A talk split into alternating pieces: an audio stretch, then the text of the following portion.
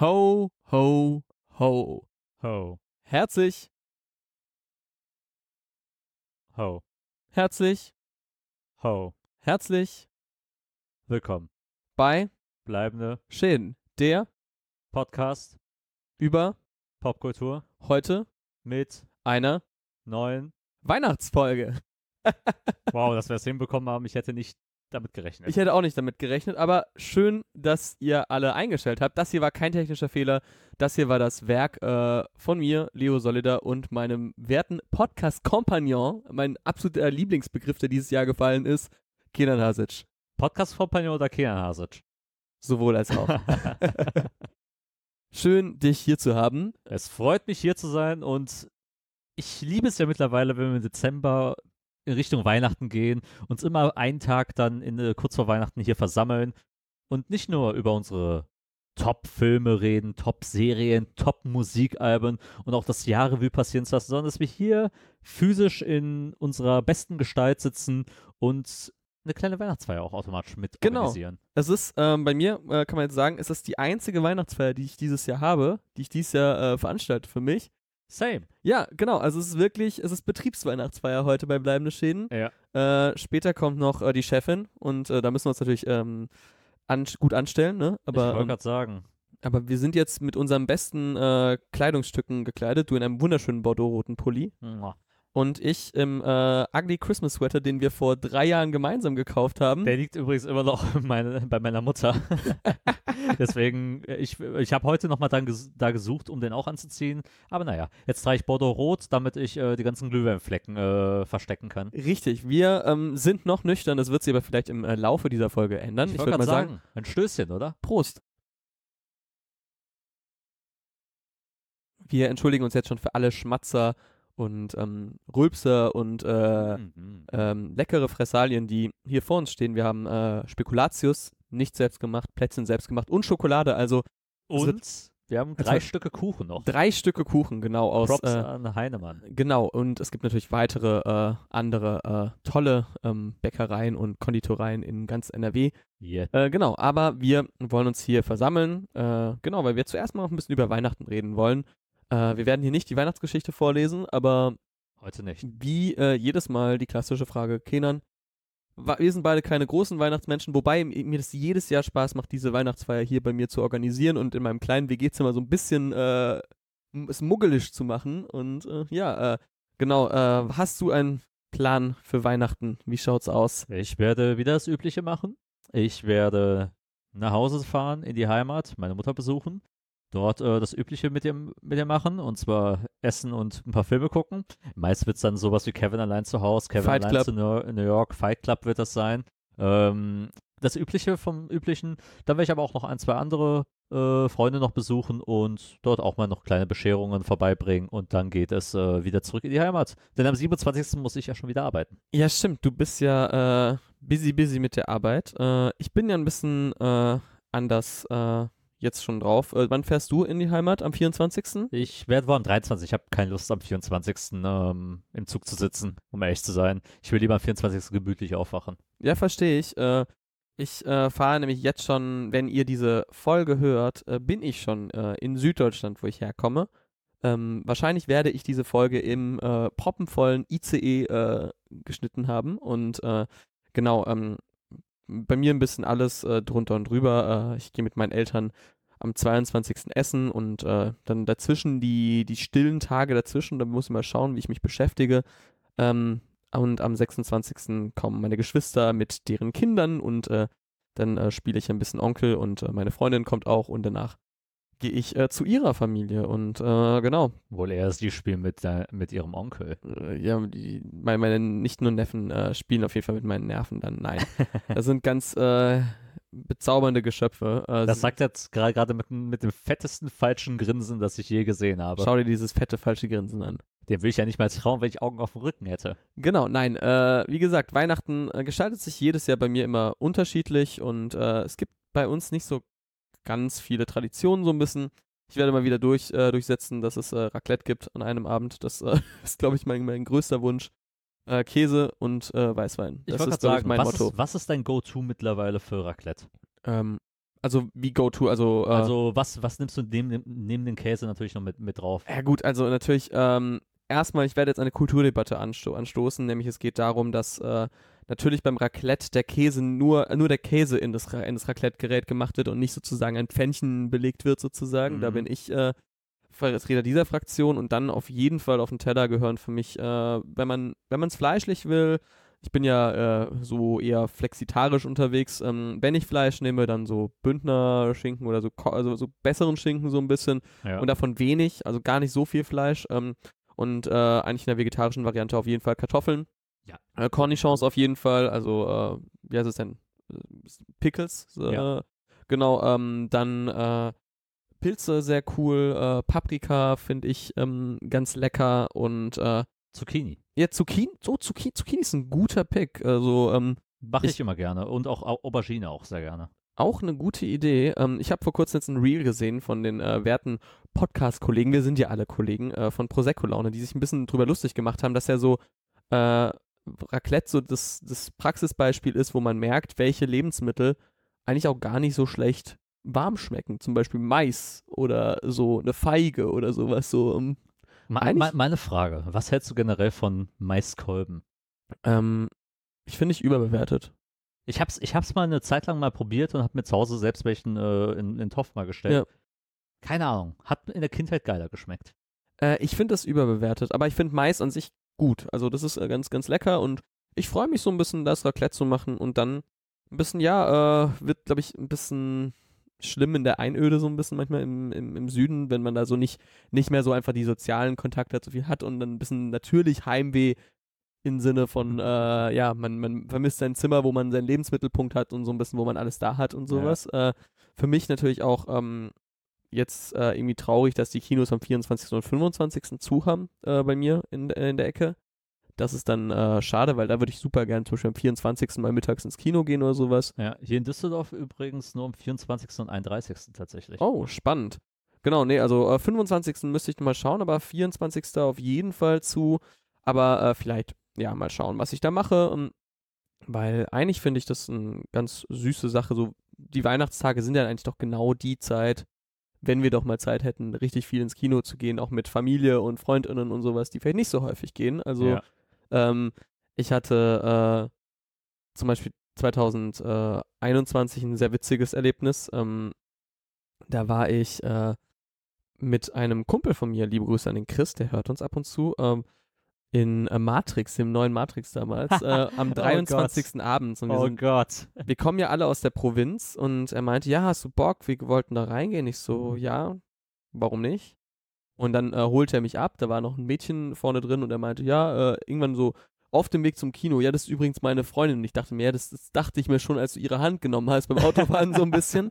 Haben noch auf der Zwischen, äh, auf der Fahrt noch irgendwie einen anderen Kumpel ein, äh, eingesammelt. Der Film war so semi. Wir haben ja den damals nicht besprochen, weil er eben Weil er während der Winterpause kam. Genau, ich, fand, ich, ich fand ihn ziemlich beschissen. Ja, du fandst ihn, glaube ich, negativer als ich. Ich fand ihn auch nicht besonders gut, aber ich konnte ihm eigentlich was ganz Okayes abgewinnen. Wir hatten gute Plätze, Vorstellung war okay. Und dann haben wir diesen einen Freund, den ich gar nicht kannte, noch zu anderen Leuten gefahren und es war in so einer total spießigen Gegend, in so einer kleinen Wohnung. Und äh, ich stand auf dem Balkon und plötzlich sagte einer, ja, ist jetzt äh, Heiligabend, ne? Äh, Und dann haben sie alle so frohe Weihnachten gesagt und gegenseitig umarmt und ich war so, es ist so eine ganz absurde Situation irgendwie. Mein, mein Kumpel hat mich dann äh, heimgefahren und ich lag dann so um eins, Viertel nach eins im Bett und war so, ja, du hast gerade gefühlt in Weihnachten reingefeiert mit Leuten. Bis auf diesen einen Kumpel hast du noch nie jemanden davor gesehen. Es war irgendwie sehr abstrus und das ist so eine Mhm. ganz witzige Kino-Weihnachtsgeschichte für mich. Witzig. Genau. Ja, me- meine, meine letzten Weihnachtsfeiern, das Witzige ist, 25. ist bei uns damals in Kleve immer, immer so ein Feier, legit ein Feiertag gewesen, also wo Leute dann feiern gehen und äh, in Diskotheken früher reingegangen sind. Das Es war, hat ja was von Homecoming, ne? Ja, genau. Und weil dann, ne, genau, auch viele kommen halt dann so wieder heim vom Genau. Studium, von, äh, von den Orten, wo sie gerade ihre Jobs ausführen und so weiter und so fort. Äh, Habe ich früher mal mitgenommen und das ist dann aber dann über Corona dann natürlich auch wieder ein bisschen weniger geworden und so richtig ist das jetzt nicht mehr so vorhanden. Man trifft jetzt hier noch mit ein paar engeren äh, Bekannten und Freunden, aber das war's dann.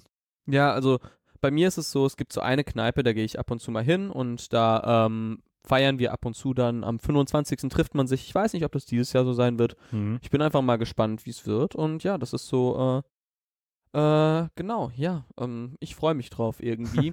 Aber Kenan, äh, ich habe äh, noch eine kleine Sache.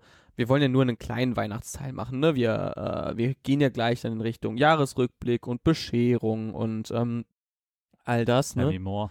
Äh, ich wollte wie in den letzten Jahren nochmal drauf schauen aufs, ähm, ähm, aufs tolle, ähm, ja, Thema Weihnachten im TV äh, eingehen. Das haben wir in den letzten Jahren immer mal geschaut. Was gibt's denn im Ja, wo, TV? ist, wo, wo, wo ist das äh, Fernsehmagazin? Ich Ja. muss wieder drum blättern. Ja, die TV-Spielfilme, die habe ich leider nicht gekauft. ähm, ich habe hab aber ein bisschen geschaut. Nicht für die Tage davor, danach, aber zumindest für Heiligabend, den ersten, äh, den ersten Weihnachtstag und den zweiten Weihnachtstag habe ich mir mal drei Highlights ähm, rausgesucht, die wir auf jeden Fall mal schauen können. Ne, können wir mal ein bisschen sagen, was wir davon halten. Dass wir, dass wir uns mal wirklich wieder Free TV mit Werbung geben sollen. Genau, ja, ne, genau, weil so zu viel, äh, zu viel, ja, so irgendwie komisches Streaming und sowas. Zu viel Werbefreiheit, ne? Ja, genau, und zu viel zahlen, weil halt, ja, Free TV ist halt kostenlos, ne? Deswegen, ähm, das ist der GZ. genau, äh, ja, nein. Am 24. Äh, Speaking of, ich muss doch meine G GZ noch ähm, irgendwann mal bezahlen. ja, das wäre mal nicht so schlecht, Kenan, weil sonst äh, gibt es nächstes Jahr kein Traumschiff mehr. Ähm, das ist nicht bei meinen Tipps dabei, das äh, kann ich dir schon mal verraten. Ich bin ja kein Fan des Traumschiffs. Wir starten aber am 24. Trauma um 12.10 Uhr. 12.10 Uhr 10 schon. Ja, auf Sat 1. Und, da, und da schauen wir Die Geister, die ich rief mit Bill Murray. Solider Film. Ich fand den, ich habe den erst vor kurzem geschaut, vor drei Jahren oder sowas mal. Zum ersten Mal. Ich finde den einen relativ soliden Weihnachtsfilm. Der macht Spaß, der ist super zynisch und ich, ich, äh, ja. ich, ja, eben. Ich mag ihn auch sehr, weil er eben schön moder moderne Nacherzählung eben von Charles Dickens Weihnachtsgeschichte ist. und der ist ja schon 30 Jahre alt. 30 Jahre alt, äh, sehr schön auf äh, kapitalismuskritische Avancen, sag ich mal, hat. Natürlich nicht voll, äh, full on damit geht. Bill Murray, äh, man mag halten, was man will von ihm heutzutage, aber früher natürlich einer der, der Schauspieler Hollywoods gewesen, gerade für solche äh, Tragikomödien. Ja, äh, allein so Sachen wie natürlich und äh, täglich grüßt das Murmeltier. Ja, ähm, ja äh, die Geister, die ich rief. Spooked auf äh, Englisch, oder? Äh, ja, Ja, nee, Spooked, nee. Spook, glaube ich. Müsste auf Spook, ja. Englisch Spook gewesen sein. Ja, also auf jeden Fall, ähm, wir starten ähm, mit dem ähm, Scrooge heißt er. Natürlich. Ach, Scrooge, nicht we- Wegen Scrooge. Wir starten mit dem um 12.10 Uhr. Der dauert bis 14.10 Uhr und dann ähm, am 24. geht es ja auch erst für viele abends los, ne? Ja, klar. Deswegen 16.05 Uhr, gerade beim Plätzchen backen oder beim Essen zubereiten, schalten wir nochmal ins, äh, ins Free TV wieder auf Sat 1, ne? Und wir schauen um 16.05 Uhr bis 18 Uhr Matilda. Ah, ich habe Matilda als Kind geliebt. Das ist ein super Film. Ich finde den ganz, ganz toll. Das ist ein wirklich ein ganz schöner Film. Ja. Der hat das Herz am richtigen Fleck. Der hat Danny DeVito, der. Danny DeVito. Ja, damals auf Deutsch. Was liest denn da? Ja, Moby Dick? Moby Fick? ja, genau. so- Also, er, er, er, wir hatten es doch in der letzten äh, Folge noch über, über komische Synchros. Und das ist Ja. eine komische im besten Sinne. Also wirklich, also die Komik hat sozusagen eine tolle Synchro. Ich finde, der ist, der ist einigermaßen okay gealtert, glaube ich. Ja, äh, und, und übrigens passend noch zur letzten Folge auch hier eine Road Doll-Verfilmung. richtig, genau. Ne? sehr Also, viel Herz, sehr viel Charme hat. Und Fräulein Knüppelkuh natürlich äh, der perfekt, die perfekte Antagonistin ist. Genau, aber ich fand den wirklich immer, immer toll. Der lief immer so in der Weihnachtszeit rum, ne? Äh, Matilda, äh, wirklich ganz, ganz äh, Tilda toller. Swinton. Matilda Swinton, ganz toller Film für die ganze Familie eigentlich so, ne? Dauert auch nicht lange, 98 Minuten. Und jetzt noch eine finale Frage zum Film noch. Konntest du danach, als du das Film erstmals gesehen hast, danach Schokoladenkuchen essen? Ja, ähm, nee, eigentlich, ich, ich mochte als Kind keine Schokolade, deswegen äh, Ja, war, war ich sowohl vor Charlie als auch vor Matilda ähm, gewappnet, sage ich mal so. Aber ähm, ja, ähm, weißt du, wer die Hauptfigur, wer, wer Matilda spielt? Ich weiß den Namen leider gerade nicht mehr. Mara Wilson. Ist aus ihr was geworden? Sie hat 15 Filme gemacht. Sie war auch in Miss Doubtfire dabei. Miss Doubtfire und sie war auch, sie war generell in, um die Zeit, wo Matilda rauskam, Genau, in ja. relativ vielen äh, Kinderrollen. Äh, Wunder, äh, äh, Miracle of, äh, of 34th Street Wunder zum Beispiel. Manhattan, Ja, genau. Ähm, Showbiz Kids war jetzt vor kurzem erst. Dann, sie hat im, oh mein Gott, sie hat im Thomas Live-Action-Movie-Film mitgespielt. Weißt du, wer dort den Conductor spielt? Den dicken Kontrolleur? Den, Ko den Kontrolleur oder, ja, Mr. Conductor? Ja. Alec Baldwin. Geil. Also Port. grandios. Ähm, und sonst, ähm, A Simple Witch, Michael Ritchie zum Beispiel auch noch, Ja. ähm, der mit äh, Martin Short und Kathleen Turner, ne? Mhm. Ja, solche Sachen, ne? Also nie was Größeres Und zu geworden. Matilda muss man noch sagen, es kam ja letztes Jahr, war das, äh, auf, Ähm, auf Netflix äh, eine Mu ein Musical raus. Genau. Eine Musical-Verfilmung davon. Wo sie es ein bisschen aktualisiert haben, den Stoff und ein bisschen, sag ich mal so, die Kinder ein wenig anarchistischer, ein bisschen linker gedreht haben. Äh, ich hab's nur auf, äh, auf TikTok mitbekommen. Ja. Hast du den gesehen? Ich habe ihn mir nicht angeguckt, irgendwie ging das an mir ein bisschen vorbei. Also, auf mir auch nicht. also ich Bei habe mir auch ich hab's nämlich. gesehen, aber ich hatte kein Interesse gehabt. Ach so, okay. Also du hast, du hast den Film nicht gesehen. Genau. Ich nämlich auch nicht. Okay, vielleicht wird es einfach. Vielleicht schauen wir den einfach, nachdem wir Matilda geschaut haben, während des Weihnachtsessens, denn der 24. am Abend ist schwierig, weil auf Pro7 läuft die ganze Zeit an, an diesem Tag eine, eine Reihe und die ersten. Star Wars wahrscheinlich. Nein, besser. Ich habe nämlich die ersten zwei Teile mal rausgelassen, weil.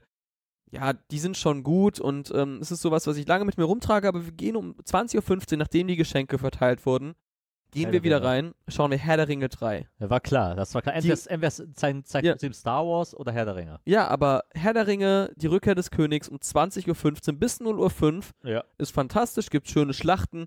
Den ganzen Kram mit entsprechenden Bäumen müssen wir davor mal nicht schauen, eben so ein bisschen. Und wir schauen wirklich die schönen Schlachten, während abends irgendwie die Kids schon mal mit ihren Geschenken spielen Mhm. und sich die Eltern einen, äh, einen hinter die Birne, äh, Bir- Birne kippen. Schaut man einfach den dritten Herr der Ringe.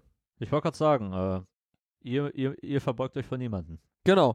Eben, also das ist ein ziemlich stabiles Programm, finde ich. so. Also generell waren ein paar Perlen, zum Beispiel am 24. läuft äh, auf Pro7 morgens ganz viel, äh, ganz viel Friends natürlich, äh, gerade zum Thema äh, Matthew Perry natürlich Ja, auch klar. sicherlich deswegen, aber ähm, passt auch gut rein. Ja. Ich weiß nicht, ob sie vielleicht einfach alle, alle Weihnachtsfolgen einfach zeigen. Äh, Das wäre interessant. das muss, äh, vielleicht müssen wir das auch nochmal schauen. Das wäre eigentlich mal cool, zu Weihnachten wirklich mal so von deinen Lieblings-Sitcoms die besten Weihnachts die Weihnachtsfolgen angucken und zu sch- entscheiden, welche Sitcom hat eigentlich die besten Weihnachtsfolgen. Äh, ganz klar, Bojack Horseman. Wenn du Bojack Horseman als Sitcom betrachtest, Ja. Nein. Nee, aber ähm, das ist eine gute Frage. Was sind gute Weihnachtsfolgen? Ähm, ich würde immer sagen, die Ted Lasso Weihnachtsfolge ist für mich äh, als Weihnachtsmuffel trotzdem eine fantastische Weihnachtsfolge, die super, super Ja. gut ist. Ich liebe ja die Community-Weihnachtsfolge, Weihnachten mit Arbeit. Die ist auch toll. Die ist wirklich sehr, sehr gut äh, gemacht. Ähm, ich finde, How I Met Your Mother hatte nie so die ganz krass guten Weihnachtsfolgen. Ich- Zumindest an die man sich so, so ewig erinnert. Ich bin gerade am überlegen, was für welche gab es.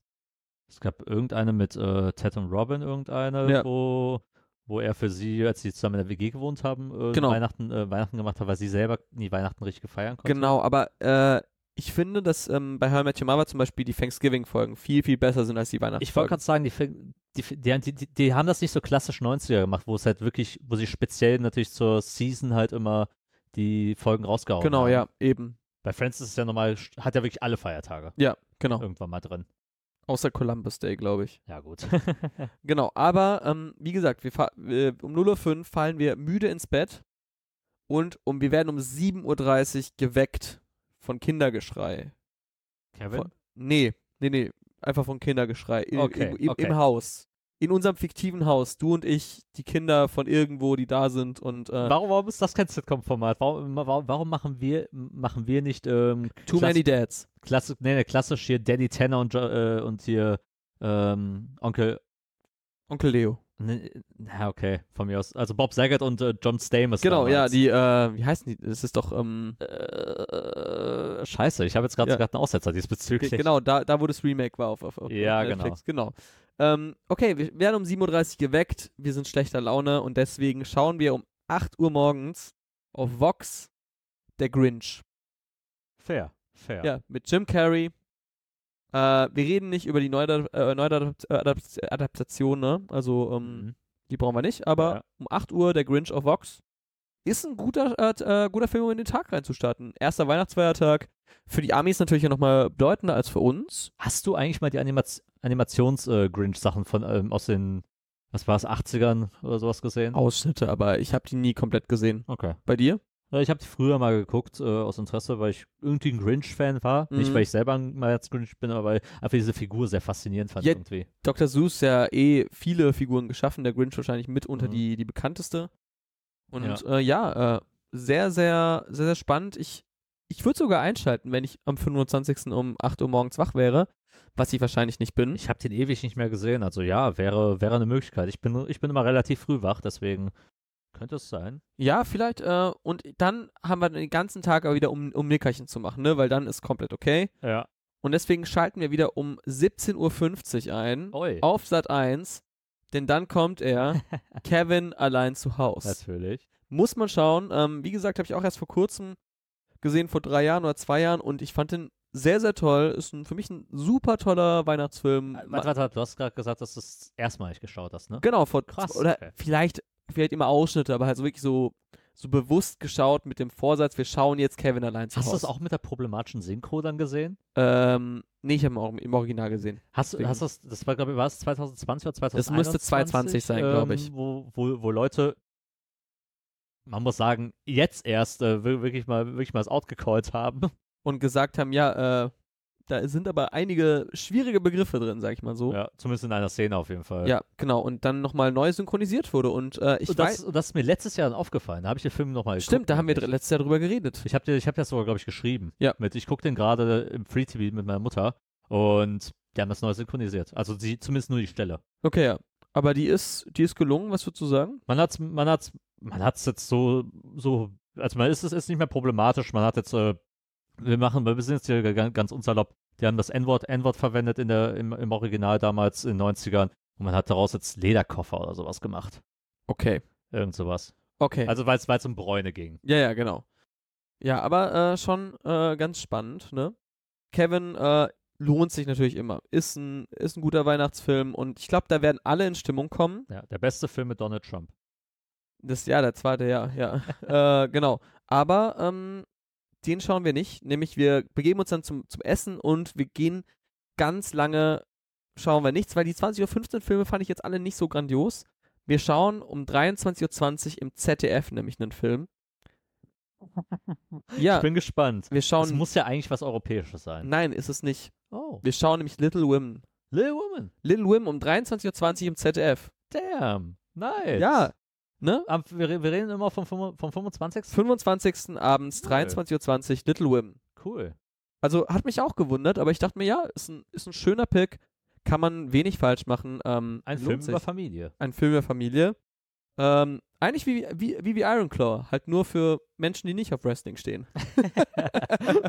wow, das, das bitte, wenn irgendwann mal eine neue Version einer Little Woman äh, Blu-ray rauskommt, bitte genau dieses Zitat dort einfügen. Gut, ähm, ich bin ehrlich, äh, es ist ja nur eine Letterbox-Review, die ich kopiert habe. Ah, schade.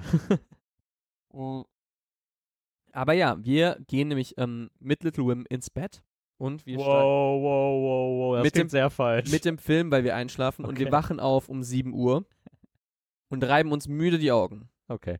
Und deswegen am 26. morgens schalten wir auf dem Fernseher, der natürlich wie früher auf so einem Medienwagen rumgeschoben wird durch die einzelnen Sind wir Zimmer. in Äh, der Schule?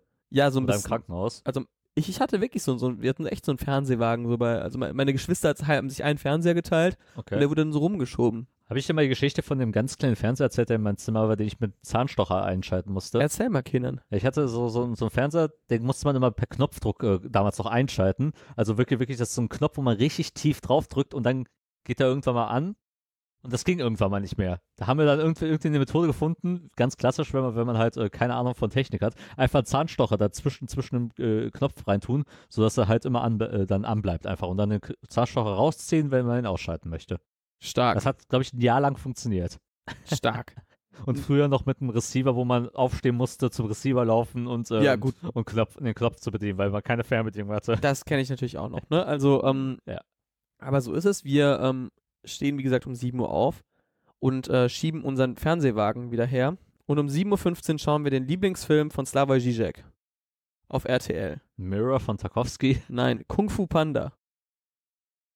Wer das nicht äh, kennt, googelt mal äh, Slavoj Žižek, Ku- Kung Fu Panda. Es ist ein fantastischer, äh, fantastisches Video ähm, des äh, slowenischen Philosophen und äh, ja, Filmwissenschaftler Slavoj Žižek. Der Mann Ähm, mit der Stimme von Silvester die Katze. Genau, ja. Äh, genau, wir schauen uns Kung Fu Panda an, weil einfach mit so einem schönen, lockeren Animationsfilm in den Tag reinstarten. Why not? Why not? Es ist der 26. Es ist eh schon alles egal. Ich glaube, an dem Tag läuft auch Vier Schanzentournee schon, aber wir schauen nicht Vier Schanzentournee. Wir starten mit Kung Fu Panda, den können wir auch schön während des Frühstücks essen. Er ist ja nicht so schwierig, ne? Also zu verstehen. Ja. Und trotzdem ist er ein ganz gut gemachter Animationsfilm. Also der, über, der wird häufiger belächelt, äh, aber ich finde den eigentlich einen ziemlich stabilen Film. Finde, findest du das aber lächerlich? Der, der hat ziemlich gut Bewertung. Also ich, Ja, ich weiß, nee, aber er wird manchmal so ein bisschen als, äh, also, wird als so, so ein klassischer Kinderfilm äh, gesehen, aber der ist ein ziemlich guter Animationsfilm, finde ich. Und äh, mit dem starten wir in den 26. rein. Sehr gut. Ähm, und dann schauen wir einfach um 11.10 Uhr weiter, aber auf einem anderen Sender, nämlich auf Sat 1. Nämlich wir schauen um 11.10 Uhr Jim Knopf, die Realfilmverfilmung mit äh, Henning Baum als Lukas Lokomotivführer. Ich glaube, Anke Engelke ist auch noch dabei, Christoph Maria Herbst, das war ja diese, Ich diese, fand, diese deutsch-britische Koproduktion. ich fand ja wirklich gar nicht mal so schlecht, die beiden Ne? Filme. Deswegen, also ich habe den, äh, ich hab den ersten, glaube ich, gesehen, den zweiten nicht. Ja. Ich finde einen soliden Film und wie gesagt, den kannst du anmachen. Da verpasst du jetzt nicht großartig was, wenn du mal nicht aufpasst. Ja. Und äh, ich, ich bin ja großer Fan der Bücher, deswegen ist es ja für Mhm. mich sowas, äh, mein Vater hat mir die immer frü früher vorgelesen, deswegen, äh, ja. War das auch schon? Ich glaube, war schon lange her, dass ich den zweiten, also ich habe den zweiten im Kino mir auch dann mal angeguckt. Der müsste ja 2019 Ja, ja. rausgekommen sein, oder 2020 sogar. Ja, den haben Luca und ich mir uns irgendwann mal angeguckt, bevor wir auf eine Party dann gegangen sind. Genau, ja, aber ähm, der erste ist, glaube ich, 2018 rausgekommen. Ja, Ähm, ja. Genau. Der zweite fällt dann 2019 vielleicht oder sogar 2020. Ähm, ich fand den, äh, ich fand den echt toll und deswegen mein Pick, mein zweiter Pick für den Tag, für den, Ja. äh, für den 26. Nicht gut. Schauen wir den und abends schauen wir dann um 22.50 Uhr Oh, auf Vox. oh. Der, äh, der Sender, auf dem wir schon den Grinch morgens geschaut haben am 25. Ne? Schließen wir den Tag ab mit einem klassisch, Klassiker des Actionfilms. Stirb langsam. Besser. Terminator. Besser. Die Born-Identität. Die Born-Identität. Interessant. Lange nicht mehr drüber geredet, aber ich weiß noch, als ich den das erste Mal gesehen habe, ich muss so 13 gewesen sein, würde ich sagen. Mhm. 12, 13, 13, vielleicht, ja, so 13 würde ich sagen. Ich mochte den echt gerne. Ist tatsächlich auch eine sehr äh, konsistente ähm, Trilogie. Ist eine Genau. Trilogie, meine Dann gibt es noch einen vierten Teil, über den reden wir nicht, aber ähm, Jeremy Renner. mit Jeremy Renner, aber ich würde sagen, also die erst, also diese Trilogie, ich finde die eine ziemlich stabile Action-Trilogie. Die ist nicht komplett blöd, die hat wirklich, äh, zumindest für meine damaligen Verhältnisse, fantastische Action-Einlagen. Es ist, es ist eine der wenigst, äh, wenigen äh, Actionfilme, die tatsächlich mit diesem schnellen Schnitt ähm, Duktus total gut klarkommen und auch das sinnvoll einsetzen. Genau, also das war immer cool und äh, ich äh, habe ja einen Softspot für Matt Damon, bin ich ehrlich. Ich finde den ziemlich guten Ich Sch- mag Matt Damon. Du ja auch, ne? Ja. Good Will Hunting. Wir äh, reden ja manchmal im Privaten drüber, aber ähm, nee, ich fand The Born äh, Identity damals einen ziemlich guten Actionfilm. Bin ich auch ein großer Fan von, also von allen drei Filmen tatsächlich. Ich finde, er wird sogar kontinuierlich besser, meiner Ja. Meinung nach. Genau, und wir starten einfach mal damit rein und danach die beiden anderen gibt es sicherlich irgendwo im Streaming. Aber um 22.50 Uhr bis 1 Uhr nachts schauen wir auf Vox The Born Identity. Finde ich gut. Das, Au- ist, das sind meine Weihnachtstipps, die ihr auf jeden Fall dieses Jahr nicht verpassen solltet. Ja, weißt du was, Leo? Ich glaube, einen davon. Einen werde ich mir anschauen. und welchen ist es? Ich weiß es noch nicht. Ich Okay. werde es ich werd's dir privat mitteilen. Ähm, ich möchte, dass du in der ersten Folge des neuen Jahres mir dann auch nochmal, du darfst mir auch gerne privat mitteilen, aber onscreen sagst, welchen du geschaut hast. Okay, ist ein Deal. Wir haben einen Deal, Schlag ein. Das war schwach. das war egal. schwach, aber egal. Es, wir sind ein Podcast, niemand sieht es. Aber alle haben es gehört und denken sich, äh, cringe. Ja, aber ich würde sagen, Kenan, ähm, bevor es gleich äh, zur großen Bescherung geht und ähm, dann äh, zu den Top-Filmen des Jahres, Ja. würde ich sagen, wir schenken uns gleich mal Glühwein nach und wir melden uns gleich wieder. Denn äh, dann wird äh, aus Vorweihnachtszeit Weihnachtszeit und dann auch noch ein Jahresrückblick. Bis gleich. Bis gleich.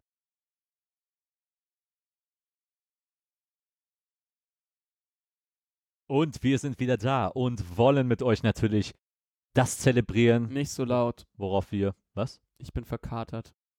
Oh mein Gott. Der, Weihnacht ist, ist das schon soweit? der Weihnachtskater hat eingesetzt. ah, wie viel Glühwein hatten wir jetzt gerade aufgehabt? Äh, wir haben ja drei Tage ähm, springen lassen. Ne? Wir sind jetzt ja Mhm. schon im Silvester. Wir hatten zu viel Glühwein und äh, ich habe natürlich den Grinch geschaut und ähm, dann noch äh, auf jeden Fall Kevin allein zu Hause und Little Women und alle anderen Tipps auch. Äh, mhm. Es ist sehr spät, ja. Weißt du, welchen Film ich geguckt habe? Welchen? Ich habe mir Scream 1 bis 6 angeguckt. Das ist schön. Ja. Genau. Beste Weihnachtsfilme. Richtig, sehr gute Weihnachtsfilme. Nein, aber äh, Spaß beiseite. Genau. Wir sind im Jahresrückblick. Ja, wir wollen uns nämlich über die Top- und vielleicht auch die Flops unterhalten. Schauen wir einfach mal, worauf wir Lust haben. Okay.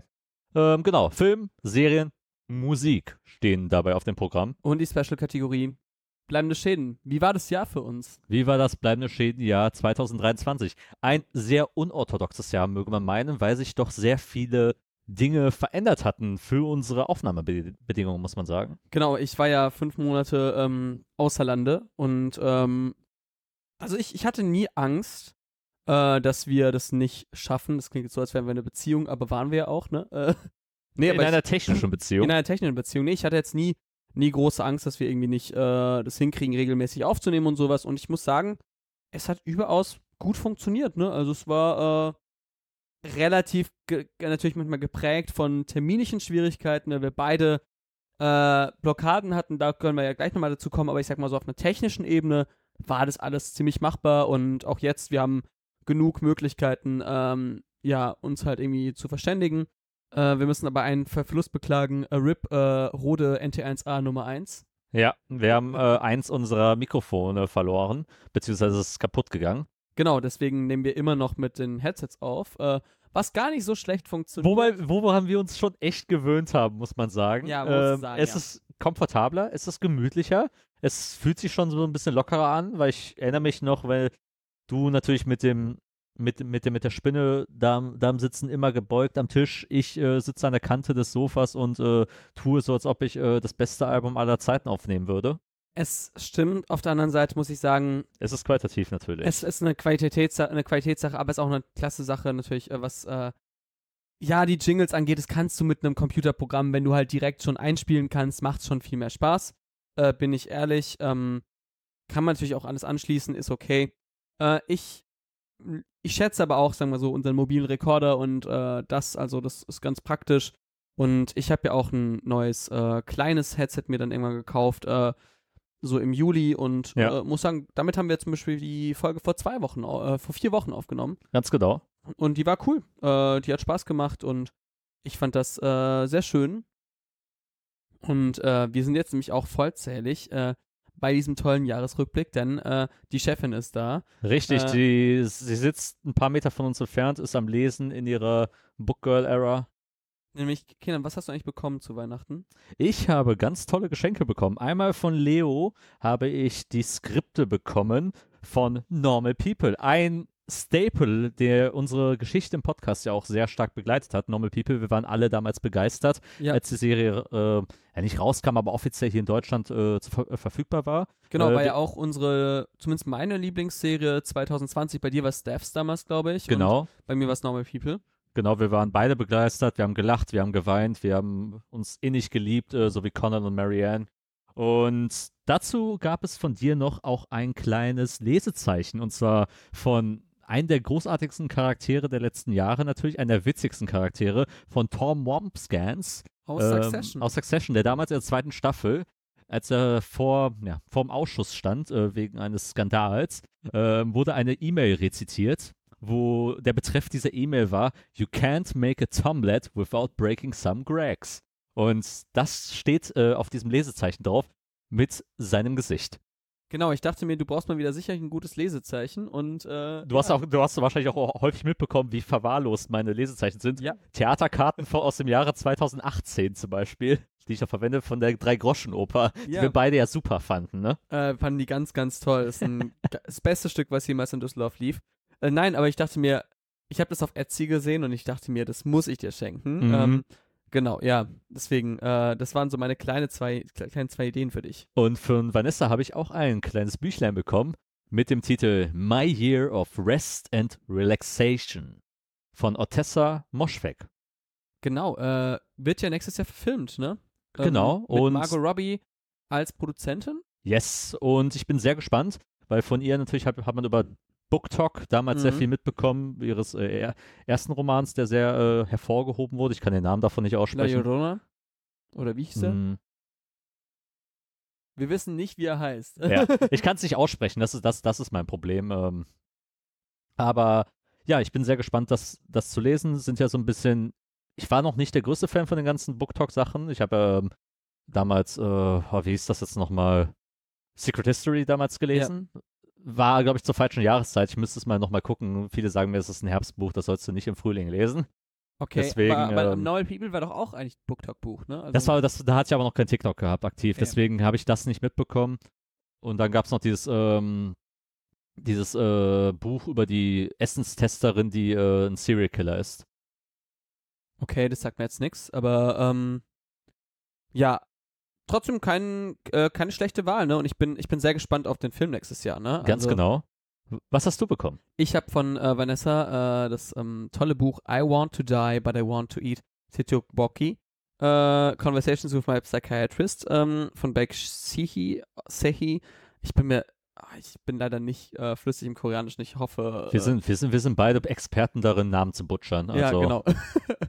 es tut mir leid für alle. Ähm, ich freue mich sehr auf den, weil ich habe es auch auf, äh, auf BookTok auch eben zum Teil gesehen und in Bücherei, äh, Büchereien, Buchhandlungen und sowas. Und, ähm, Allein, wegen, allein wegen des Titels habe ich mir jetzt Ja. schon aufgeschrieben. und das Cover sieht sehr ansprechend aus. Äh, ich habe sehr Lust drauf. Und äh, du hast mir eine, ein sehr schönes Buch über Agnès Varda äh, geschenkt auf Französisch, was umso bemer bemerkenswerter ist, weil du ja äh, kein einziges Wort Französisch sprichst außer Bonjour. Ja. Ähm, und äh, ja, ich bin ja großer Agnes Varda-Fan. Wir haben es ja zu Beginn des Jahres ja auch äh, besprochen. Ich bin äh, wirklich äh, sehr begeistert von dieser Frau und äh, warte immer noch drauf, dass ich, ähm, äh, dass ich an den Friedhof in Paris-Montparnasse äh, komme, um mal dort auf das, äh, zum Grab zu kommen, weil Ja. ich ähm, ja ein, einfach mal dahin wollte und sie liegt da doch begraben, genau mit Jacques Demy, ihrem Ehemann und da schließt sich ja der Kreis. Ich war ja eben äh, dieses Jahr in, äh, in Nantes und Mhm. äh, da kommt ja Jacques Demy her und zum Beispiel, also ähm, das ist ja seine Heimatstadt und die Regenschirme von Cherbourg und äh, die, Jung, äh, die jungen Damen von Rochefort es sind zwei grandiose, lieben sie. grandiose Filme, auch äh, Podan, äh, Ja. Donkey Skin. Ähm, grandiose Filme und äh, ja, bin sehr, sehr äh, verliebt in dieses filmische Ehepaar und was die beiden geschaffen haben und deswegen war das ein sehr tolles äh, Geschenk. Ja, ich habe ich hab mir auch gedacht, ich, ich versuche immer, immer dir irgendwas zu geben, was dich irgendwo in diesem Jahr geprägt hat oder was irgendwie für das Jahr auch irgendwie steht. Und dann habe ich gedacht, Frankreich natürlich als äh, Erasmus-Ziel und auch da viel natürlich für dich auch passiert ist in deinem Leben. Plus natürlich Agnes Varda, die für dich auch eine bedeutende Filmmacherin ist, der du auch einen sehr hohen Stellenwert berechtigt. habe ich gedacht, ultimativ das, das Buch dann auch in Französisch dann auch äh, gefunden zu haben. Und Ja, Genau, nee, aber also es, äh, ich, ich bin sehr gespannt, das zu lesen. Ich glaube, Ja. das wird äh, meine, meine Lektüre für zwischen den Jahren und wir haben äh, unserer äh, grauen Eminenz im Hintergrund auch noch ein bisschen was geschenkt, nämlich äh, Fleabag und äh, ein Bonsai-Set. Deswegen, sie muss uns immer ertragen, aber ich wir hoffen es, dass sie es mit, äh, mit, äh, mit Geduld tut. und äh, genau, ja.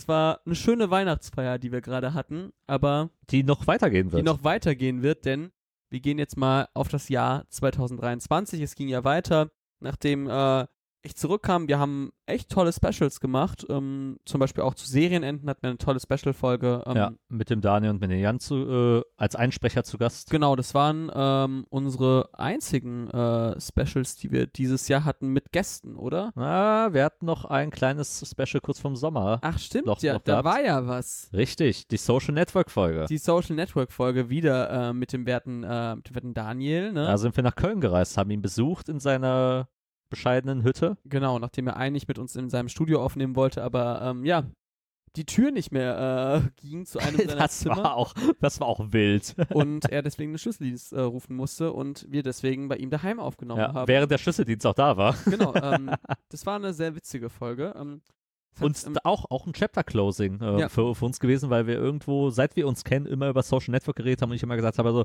ja, ich habe den einmal in meinem Leben gesehen und ich war nie der große Fan davon. Ich habe es immer ein bisschen für überbewertet gehalten. Und dann haben wir irgendwie jetzt die Chance gefunden, wirklich mal so ein, ja, etwas, etwas mehr als 10 Year Laters, äh, äh, Later ähm, Special zu machen darüber und den Film neu zu bewerten in der heutigen Zeit, weil er auch super relevant immer noch ist. genau. Ja, das sind äh, ein bisschen die, äh, die Sachen, die wir dieses Jahr gemacht haben. Ansonsten, wir haben jetzt nicht, wir haben, wir haben uns nicht, nicht neu erfunden wie früher, muss man sagen, aber äh, es ist okay. Ich würde sagen, das Jahr 2023 ist vor allen Dingen wichtig geworden für eine Sache, Consistency zu haben. Ja. Ich glaube, ich finde, wir haben unsere gewissen Groove gefunden, wie wir unsere Folgen strukturieren. Wir machen keine großen Ausflüge mehr äh, was Experimente angeht. Wir haben auch eine gewisse, so wie ich unsere Statistiken bewerten darf, immer auch unsere konstante Hör Hörerinnenschaft, äh, die uns auch regelmäßig hören. Wir haben für unsere Verhältnisse, dafür, dass es auch hier nur ein Hobby-Podcast ist, der immer noch betrieben wird, auch stabile Zahlen. Und ich bin gespannt, wie das noch äh, in, in, einer anderen Form weiter wachsen kann. Plus natürlich unsere Arbeit vom Filmtoast, die ja auch noch immer, immer weitergeht und auch die ist ja auch ebenfalls floriert ist jetzt äh, das zweite Jahr in Folge, wo wir jetzt wirklich aktiv auch dort die Leitungsposition genau. mit innehaben. Und mal, was man sagen äh, kann, wir machen auf jeden Fall immer, immer mehr Pressevorführungen auch für ja. bleibende Schäden. Das ist wirklich das, was gewachsen ist. Äh, dass wir manchmal zu zweit, zu dritt irgendwie in Filme reingehen und wirklich tolle Filme sehen konnten. Und genau. Äh, das sind so ein bisschen die Highlights äh, für bleibende Schäden. Kenan, ähm, ich würde sagen, über unsere Neujahrsvorsätze reden wir einfach in der ersten Folge im neuen Jahr. Oh ja. Ähm, weil ich würde sagen, da machen wir einfach mal, äh, da schauen wir einfach mal noch, worauf wir Lust haben. Äh, wir können aber jetzt einfach schon mal sagen, worauf ähm, wir äh, achten wollen, nämlich wann wir unseren Termin für die erste Folge des Jahres 2024 Let me festlegen. watch my calendar. My calendar wartet. Mir äh, mir schwebt ja so ein, so ein Tag schon mal vor. Du kannst ja schon mal sagen, äh, was für dich gut wäre. Wie wäre es denn mit dem 15. Januar 2024? Ja. Da ja. hast du gerade frisch Geburtstag, aber. Ähm, ja, da werde ich ein Jahr älter. Ich bin gerade überlegen, ob ich an dem Wochenende Zeit hätte äh, zum Aufnehmen. Aber ich würde es nicht ausschließen, dass man da vielleicht einen Tag vorher eine schöne Aufnahme machen kann. Das kriegen wir hin. Äh, deswegen würde ich sagen, Kinder, wollen wir das festhalten? Der 15. Januar 2024. Ich denke, darauf können wir einschlagen. Okay, sehr gut. Ähm, es ist notiert. Vanessa als unsere äh, Notarin äh, unseres Vertrauens hat äh, zugehört. Äh, wenn, wenn du nicht Zeit hast, äh, damit wir einen Release am 15. machen können, dann gibt's Ärger. Okay. Okay, wunderbar. dann würde ich sagen, Kenan, wollen wir starten in die verschiedenen Bereiche. Ja, Und worauf ich, hast du Bock? Ich würde sagen, wir starten mit dem Serienteil, denn äh, ja. Vielleicht der unspektakulärste Teil auch.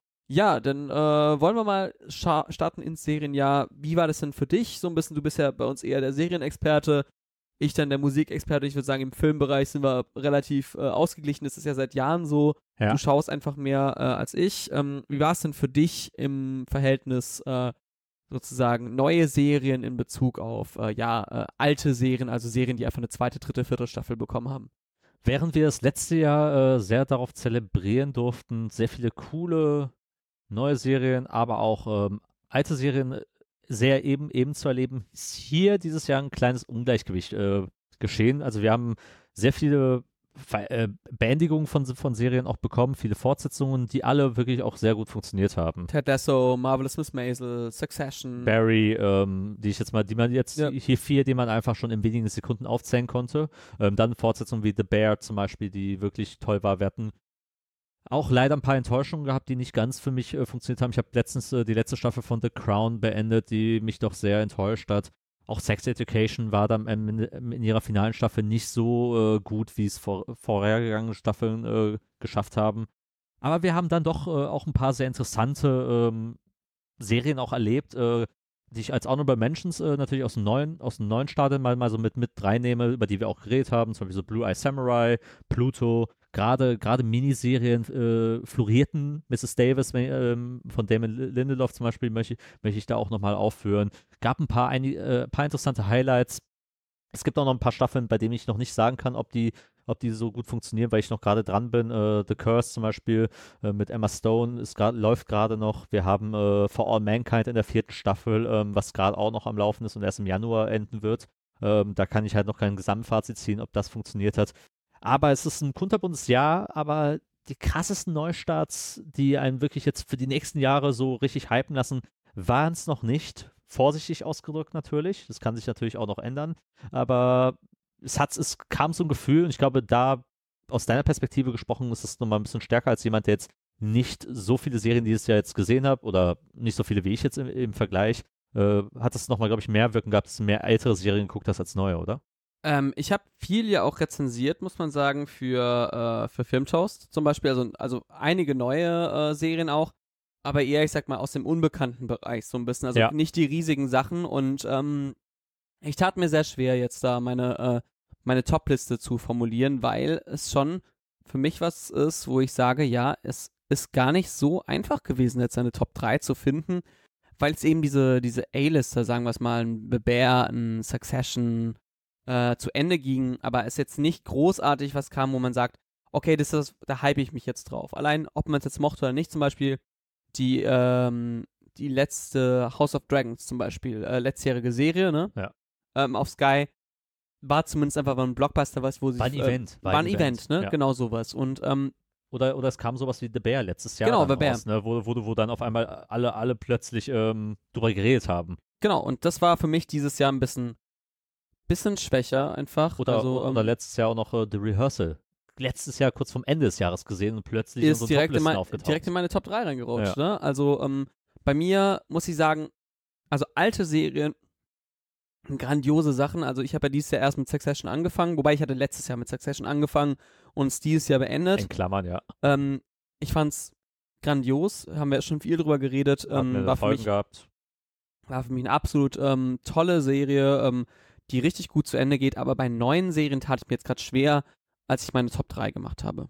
Okay, dann möchte ich mal loslegen. Was wäre denn jetzt dein Top 3 Pick erstmal oder dein drittplatzierter? Ähm, auf der 3 nehmen wir eine, ähm, eine Serie, die äh, wir gerade schon kurz angerissen haben, die du kurz angerissen hast. Nämlich eine Serie, die ich so ein bisschen weggeschaut habe, aber die mir ganz gut gefallen hat. Ähm, wir haben ganz kurz mal über sie geredet.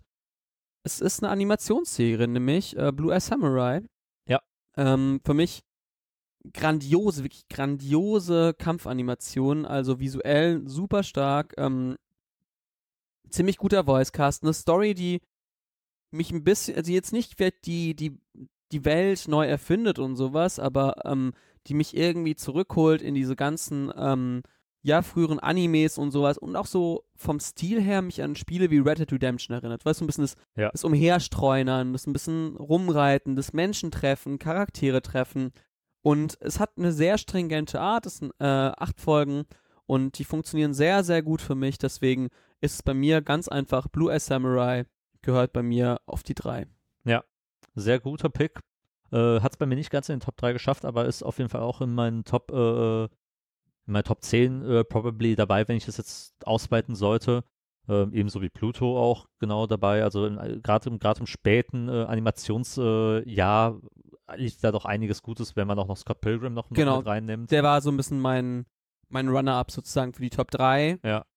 Äh, mein Platz 3 ist eine Miniserie, die ich auch schon gerade vorhin erwähnt habe, äh, The House of Usher. Ähm, von Mike Flanagan. Mike Flanagan kennen sicherlich viele auch aus dem, Fi- von dem Film Dr. Sleep. Ein Film, den ich persönlich nicht so sehr mochte, aber dafür umso begeisterter bin, was er auf Netflix im Horrorgenre getan hat, und zwar im Horror-Miniseriengenre mit House of Haunted Hill, Bly House Manor, ähm, Midnight Mass, was ich sehr geliebt habe, ähm, hat er schon einige wirklich, wirklich starke Produktionen rausgehauen, weil er es schafft, Drama und auch äh, wirklich psychologischen Horror sehr gut darzustellen, aber auch gleichzeitig mit guten Gore-Effekten, mit interessanten ähm, ähm, mythologischen Aspekten, weil House of Usher ist in, im Kern eine Edgar Allan Poe-Geschichte. Ähm, mit allen wirklich klassischen Kurzgeschichten, die man so, wenn man mal sich mit gesammelten Werken von Poe mal äh, auseinandergesetzt hat, alle wiederkommen. Fortun vom Fortunato, vom Raben, ähm, war, war alles, war alles mit dabei, die schwarze Katze, ähm, alles floss irgendwo mit rein und das bringst du dann noch in einem schönen, modernen Setting. Es hat sich ja, viele sagen, es hat sich ein bisschen wie Succession angefühlt, weil es auch da so ein bisschen eine Horrordekonstruktion einer reichen Familie ist, die sich halt gegenseitig ähm, auslöscht und auch dort saß, saß alles. Das Drama sitzt, die Überraschungseffekte, gerade wenn es in Richtung Gore und auch Richtung Horror ging, waren, waren sehr überzeugend, schauspielerisch stark. Und Mike Flanagan hat, hat ein gutes Ding für Drama und auch die überdramatisierten Dialoge, die ein bisschen epischer Natur sind, aber nie wirklich jetzt großartig kittig äh, rüberkommen, sondern irgendwie in ihren Universen funktionieren. Stimme ich auf jeden Fall zu, ist ein sehr, sehr spannender Pick. Äh, bei mir auf der 2, ähm, ich gehe schon mal weiter, ähm, ist es eine äh, Serie, die wir nicht so auf dem Radar haben oder beziehungsweise die ich nicht auf dem Radar hatte, bis ich auf das Jahr zurückgeschaut habe, denn es geht bei mir natürlich auch immer darum, ähm, haben mich Serien irgendwie zum Lachen gebracht oder sowas oder zum Weinen und sowas auch zum Lachen. Ich bin ja eh jemand, der äh, sehr schwierig ist, was, was Komödien angeht und sowas, bin ich sehr anspruchsvoll. Und äh, ich mag Komödien, die gut, äh, gut gemacht sind und überraschend sind. Und das war eine absolute Überraschung. Ähm, mich hat die einfach, äh, ja, äh, sehr abgeholt und äh, total einfach aus dem Nichts kam die irgendwie für mich und deswegen ist mein Pick und das wird vielleicht manche überraschen. Irgendwas mit Medien in der ARD-Mediathek. äh, es ist, äh, es ist für mich, äh, Jesus. es ist für mich eine der witzigsten Comedy-Serien der letzten Jahre. Diese Serie ist total, äh, ja, irgendwie krass auf Fremdscham äh, geführt. Also wer Sachen wie Jerks mag zum Beispiel, ähm, Mhm. der wird das lieben. Das ist ganz, ganz, also es ist wirklich, es ist, es ist schlimm, es ist wirklich dieser Mockumentary-Style wie bei Jerks, wie zum Beispiel bei Stromberg auch sowas. Aber es ist natürlich mit einer medienwissenschaftlichen oder einer studentisch-medienwissenschaftlich, geisteswissenschaftlichen Komponente, wie wir es natürlich auch kennen als StudentInnen äh, der Medienkulturwissenschaft, äh, ist es natürlich noch witziger, wenn man so ein paar Charaktere immer wieder erkennt. Und ich habe so viel drüber geredet mit, äh, mit FreundInnen, die meinten, scheiße, ich habe das, ich habe drei Folgen gesehen, ich musste das meinen FreundInnen ähm, äh, empfehlen. das war so ich im vierten Semester irgendwie oder sowas und das war so ich im, immer noch. oder ich im ersten oder ich im 25. Für mich deswegen äh, irgendwas mit Medien irgendwie aus dem Nichts gerade äh, nochmal hoch, äh, hochkatapultiert. Ich habe äh, in den letzten drei Wochen nochmal ein, zwei Folgen geschaut, um mich zu vergewissern, aber ja, es ist für mich eine der witzigsten Serien ähm, neben den Discountern, die ich auch sehr, sehr gut fand. Mhm. Ähm, und ich finde, dass da deutsche Comedy im Independent-Bereich, ähm, auch wenn jetzt die Discounter jetzt nicht independent ist im klassischen Sinne, aber ich meine jetzt mal abseits der großen äh, Kinolandschaften oder sowas, ist es für mich eine absolut grandiose Serie und in die Kerbe schlägt auch irgendwas mit Medien, deswegen mein Platz 2. Okay. Ähm, mein Platz 2, du wirst mich hassen, weil ich natürlich auch wieder ein bisschen äh, unser de- oder dein persönliches Reglement ein bisschen sprenge, weil ich natürlich äh, auch hier alte Serien natürlich in meinen Top-Rankings halt reinnehmen muss. Und wir müssen halt über den Platz 2 reden, weil es immer noch eine Serie ist, die es leider nicht in unserem Podcast geschafft hat. Ich hoffe, dass zur dritten Staffel, dass wir ähm, irgendwann mal in, in den Talk äh, reinkommen, und zwar The Bear, die zweite Staffel, äh, ist auf meinem Platz 2 reingekommen, weil ich ranke halt auch immer gerne, und das habe ich ja immer schon gemacht, auch natürlich äh, neue Staffeln von bereits existierenden Serien. Ich weiß, es ist manchmal langweilig, weil wenn eine Serie ihre, ihre Qualität hält, ist es dann sehr vorhersehbar, aber auch Vorhersehbarkeit muss ja Sinn ergeben. Deswegen The Bear auf Platz 2, weil sie sich nochmal im Vergleich zur ersten Staffel gesteigert haben. Äh, ein brillanter Cast, angeführt von Jeremy Allen White, über den wir in der letzten Folge ja auch geredet haben. Und die haben es nochmal hingekriegt, ihre ja, Safety Brothers Ästhetik ähm, aufzu aufzurollen, pure Anxiety darzustellen, wie das Leben in einer Küche ist. Jamie Oliver selbst hat gesagt, er kann sich die Serie nicht angucken, weil das, weil das Kochen nicht so gut ist, aber, aber, aber der Stressfaktor hingegen noch besser. Und sie haben einige starke Folgen aufgefahren, gerade die Weihnachtsfolge, äh, aka Folge 6 der zweiten Staffel, ist äh, ein wirklicher Renner, sollte, zählt zu einer der besten Serienepisoden des Jahres und hat auch mit einem Starcast brilliert. Ähm, You're Nothing äh, ist eines der Zitate, die für mich sich in meinen tiefsten, dunkelsten Träumen ein, einbrennen wird und sollte jede Person irgendwann mal sich angeguckt haben. The Bear ist wirklich der Renner, auch selbst für Leute, die sich sagen, ja, kochen, wie, wie spannend kann, kann, kann schon so, so, äh, so, so, so eine Serie über ein Restaurant eigentlich sein. Aber die, die Showrunner haben bewiesen und der Cast haben bewiesen, sie können es spannend hinkriegen. Ist, ist die Weihnachtsfolge die mit Will Poulter? Nee, das ist äh, die vierte Folge. Da ist nämlich einer Charakter in Dänemark und lernt Will Poters Luca kennen, so heißt er. Auch eine sehr tolle Episode. Und äh, die Folge, an dem sich alle Leute der Welt gefragt haben, wie zum Teufel ist Will Potter so attraktiv geworden? Ja, ähm, ich frage jetzt nur mal, wenn du jetzt Succession äh, Staffel 4 auf die 1 setzt, dann breche ich diese Folge ab, das weißt du. Und das ist, Mhm. ähm, Hm? ähm, weil, also dieses Reglement wird eigentlich nicht gebrochen, aber ähm, gut. Ich, ich, ich habe mir nämlich wochenlang den Kopf zermürbt, wie, wie, ich, wie ich meine Serien-Top 3 zusammenstelle und dann hätte ich auch einfach Succession nehmen können. Ja, okay, dann äh, Natürlich, Nee, natürlich. ich ähm, gehe nämlich auf Platz 1 und bei mir auf Platz 1 ist, äh, du hast es schon erwähnt, The Fall of a House of Usher. Ist, für, ist für mich ähm, absolute Offenbarung gewesen. Ich habe die super gerne geschaut. es, ähm, ist, es ist auch für mich der beste Neu Neustart des, Genau, des Jahres, es ist- definitiv. Es ist für mich der beste Neustart des Jahres. Du hast einen super Cast, du hast super tolle Folgen. Äh, das funktioniert. Ähm, wie gesagt, die Vergleiche zu Succession sind natürlich äh, ähm, gut, ge äh, gut gewählt und ich finde, dass hier sehr viel mit diesen ganzen Motiven aus Edgar Allan Poes äh, Geschichten gearbeitet wird. Ich habe nicht alle gelesen, aber das ist ja das Spannende. Es hat mir Spaß gemacht und ich habe noch mehr Lust bekommen, das alles nachzuholen. Ja. Und das ist das Ding, warum diese Serie so gut funktioniert. Sie funktioniert über Macht, sie funktioniert irgendwie über, ähm, über irgendwie, ja, die Art und Weise, wie die Diskurse geführt werden, wie Konflikte ausgelöst werden. Es hat, es hat was total Shakespeareanisches für mich. Also Ja. der Wahnsinn, den du vielleicht in einem äh, Richard III. oder sowas hast, äh, wird hier genauso ausgelöst. Und deswegen würde ich sagen, die beste, Se no die beste neue Serie des Jahres 2023 ist The Fall of a House of Usher von Mike Flanagan. Und ähm, ich habe es geliebt. Ich habe deswegen mein Netflix-Abo behalten. Ich, ich, ich wollte es eigentlich abbestellen. Ich war so, ich, war, ich bin noch nicht zu Ende mit dieser Serie. Ich muss weiterschauen. Okay. Ähm, soll ich etwas anderes als Succession nehmen? Äh, ja, Okay. äh, gerne, weil äh, es, es, ich weiß, weiß, es ist langweilig, aber, aber, aber äh, äh, also müssen, müssen trotzdem erwähnen, ja, natürlich. Succession wäre logischerweise der Platz 1, Äh, weil ich würde dir auch zustimmen, in einer Welt, in der wir sagen würden, okay, wir nehmen alles rein, äh, Ja. sozusagen, also auch, auch wiederkehrende Staffeln, ist bei uns, glaube ich, beiden, glaube ich, Succession Staffel Okay. 4 auf Platz 1. Na klar. Aber wie gesagt, The Bear musste ich halt reinnehmen, einfach um, damit wir mal drüber geredet haben.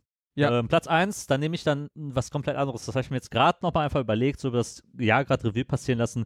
Es gab einige sehr gute Serienpicks, aber ich nehme einen, der, na gut, nat nat natürlich im Nachhall so ein bisschen, bisschen äh, per se durch, äh, durch, durch Sachen, die danach passiert sind, ein bisschen problematischer wurde, aber innerhalb dieser Kohärenz der Serie, innerhalb der, mi- dieser Miniserie, was passiert ist, war das schon eine der besten gespielten und auch äh, besten erzählten Geschichten des Jahres, Beef. Ja. Beef mit Steven Yeun und ähm, Ellie Wong äh, in, in den Hauptrollen, die wirklich äh, auch eine Serie ist, die wirklich in diese Kerbe schlug, die letztes Jahr schon so, so, so, so Stories wie halt Worst Person in the World in sich hatten. Was passiert eigentlich mit Millennials, wenn sie halt irgendwann mal in einen Punkt in, im Leben gelangen, gelangen sind? Sie sind 30, sie haben irgendwo sind im Leben stecken geblieben und wie kann man ausbrechen? Und was passiert, wenn man es einfach auf eine wütende Art und Weise erzählt? Wie kann man, wie, wie, wie, was passiert, wenn man mental so am Ende ist, dass man das Leben von sich und auch von anderen Menschen so mit nach unten zieht? Und ich finde, Beef hat das auf eine sehr, sehr, sehr profanen, aber auch sehr intelligenten Art und Weise auch gemacht. Und war wirklich über alle Folgen sehr packend, äh, toll geschauspielt. Auch gerade Ellie Wong, die man ja aus, nur aus dem Stand-up eigentlich kennt, war wirklich exzellent in ihrer Rolle. Steve Yeun, der seit Jahren ja schon äh, bewiesen hat, was er schauspielerisch drauf hat, wenn man Sachen wie Burning gesehen hat, äh, Sachen wie Minari, äh, wa- was ja auch Oscar nominiert war. The Walking Dead. Genau, The Walk. äh, Ich meine, durch The Walking Dead natürlich berühmt geworden als Glenn. Äh, da war ich nie der größte Fan geworden, aber, äh, gewesen, aber jetzt gerade so in den anderen Projekten, die er auch gemacht hat, auch gerade die ganzen koreanischen Projekte, die, die dazukommen, ähm, dazu kamen, die auch sich gerade mit der Dias Diaspora in, äh, in Amerika beschäftigen, auch was im Beef auch mit, mit äh, in irgendeine, irgendeine Form reinfließt, überzeugt er, überzeugt er. Wie gesagt, über die ganzen Kommentare, die danach äh, in der Serie passiert sind, der kleine Shitstorm, der auch danach entstanden ist, tut dieser, äh, dieser Qualität der, der Serie insgesamt nichts ab. Und sollte sich eigentlich jede Person mal angesehen haben, auch auf Netflix zu streamen, war eines der positiven Highlights des, ja, des äh, am Anfang des Jahres. Äh, generell würde ich sagen, dass Netflix sehr gewonnen hat äh, bei den Serien dieses Jahr. Ne? Also, Ja. also filmisch konnten sie nur zu Teil äh, begeistern, aber Ja. auf der Serien. Äh, Aber auch wieder überwiegend kürzer halt, äh, gerade auf äh, in filmischer Hinsicht. Genau, aber auf der Serienseite haben sie schon ein paar Hochgeräte gehabt. Also besonders die Animationssachen kamen ja, Ja. sehr, sehr gut an. Ja, das stimmt. Auch gerade, dass so andere Sachen, so wie, wenn man über One Piece oder sowas redet, besser ankam als erwartet. Mhm. Und auch, auch natürlich äh, die Frage jetzt gestellt zu werden, wird jetzt Netflix sich ein bisschen rebouncen können, halt nachdem 2022 ein Horrorjahr für, für sie war. Viele ihrer großen ähm, Aufhänger wie Peaky Blinders, Better Call Saul auch zu Ende gegangen sind. Wie, wie, wie wird 2023 für, den für den Streaming-Giganten halt aussehen? Es ist auf jeden Fall ein Tendenz, oder die, der Trend nach oben gerichtet. Genau. Kenan, wollen wir jetzt ähm, ja ein bisschen weitergehen? Wollen wir? Gerne. Ähm, wir sollten vielleicht, ne? Ja, absolut. Ähm, ja, es geht äh, in die nächste Kategorie, nämlich Musik. Und äh, bevor wir unsere Top 3 geben, haben wir einen äh, besonderen Gast, dessen Top 3 wir jetzt noch nicht kennen. Äh, nämlich, er schickt sie hoffentlich morgen ein und dann äh, werden wir sie hören. Ähm, Mhm. Dieser besondere Gast ist ein gemeinsamer Bekannter. Äh, alles fing an mit einem Februartag auf Clubhouse 2021. Ja. Crazy. ähm, beziehungsweise alles fing bei mir noch viel früher an, nämlich äh, mit einem Schülerpraktikum damals im März 2019, äh, 2013. Ähm, ich war damals Praktikant bei, äh, eins, äh, bei Das Ding in Baden-Baden mhm. und äh, habe ganz kurz mit dem Moderator der Morning Show damals dort geredet, einem gewissen Kotter. Und äh, ja, etwas später habe ich dann gemerkt, dass äh, er irgendwie in den ähnlichen Podcast-Kreisen verkehrt wie den Podcast, die ich gerne höre, nämlich so ähm, Radio Nukular und äh, im Autokino etc. pp, das damalige Nukuversum. Mhm. Ähm, und ja, äh, wir haben ihn immer wieder gesehen, als wir äh, damals auf ähm, dann auf Clubhouse waren, haben wir mal ein paar Abende mit ihm gequatscht und äh, das ist niemand anderes als 1 Live Plan B Moderator Kotaro Dürr, ähm, der Mann für die äh, guten äh, Musiktipps bei 1 Live und Durch äh, die Nacht. äh, ja, durch die Nacht, manchmal auch die lange Nacht der ARD, natürlich auch moderierend. Äh, ich äh, freue mich sehr, ähm, was er ähm, erzählt, was seine Top 3 sind. Ähm, ihr werdet es jetzt gleich hören und ich würde sagen, Mats ab. Guten Abend zusammen. Eventuelle frohe Weihnachten, wenn ihr das jetzt hier noch um die Zeit hier hört. Kotaro Dö hier von 1 Live. Ähm, vielleicht guckt ihr auch Inside PlayStation auf YouTube, dann habt ihr sogar ein Gesicht zu der erschreckenden Wahrheit. Ähm, ich habe drei Top-Alben dieses Jahr gehabt, die allesamt aus dem Gitarrenbereich kommt, was sehr überraschend ist für mich. Ähm, Boy Genius ist mein Lieblingsalbum dieses Jahr, schlichtweg.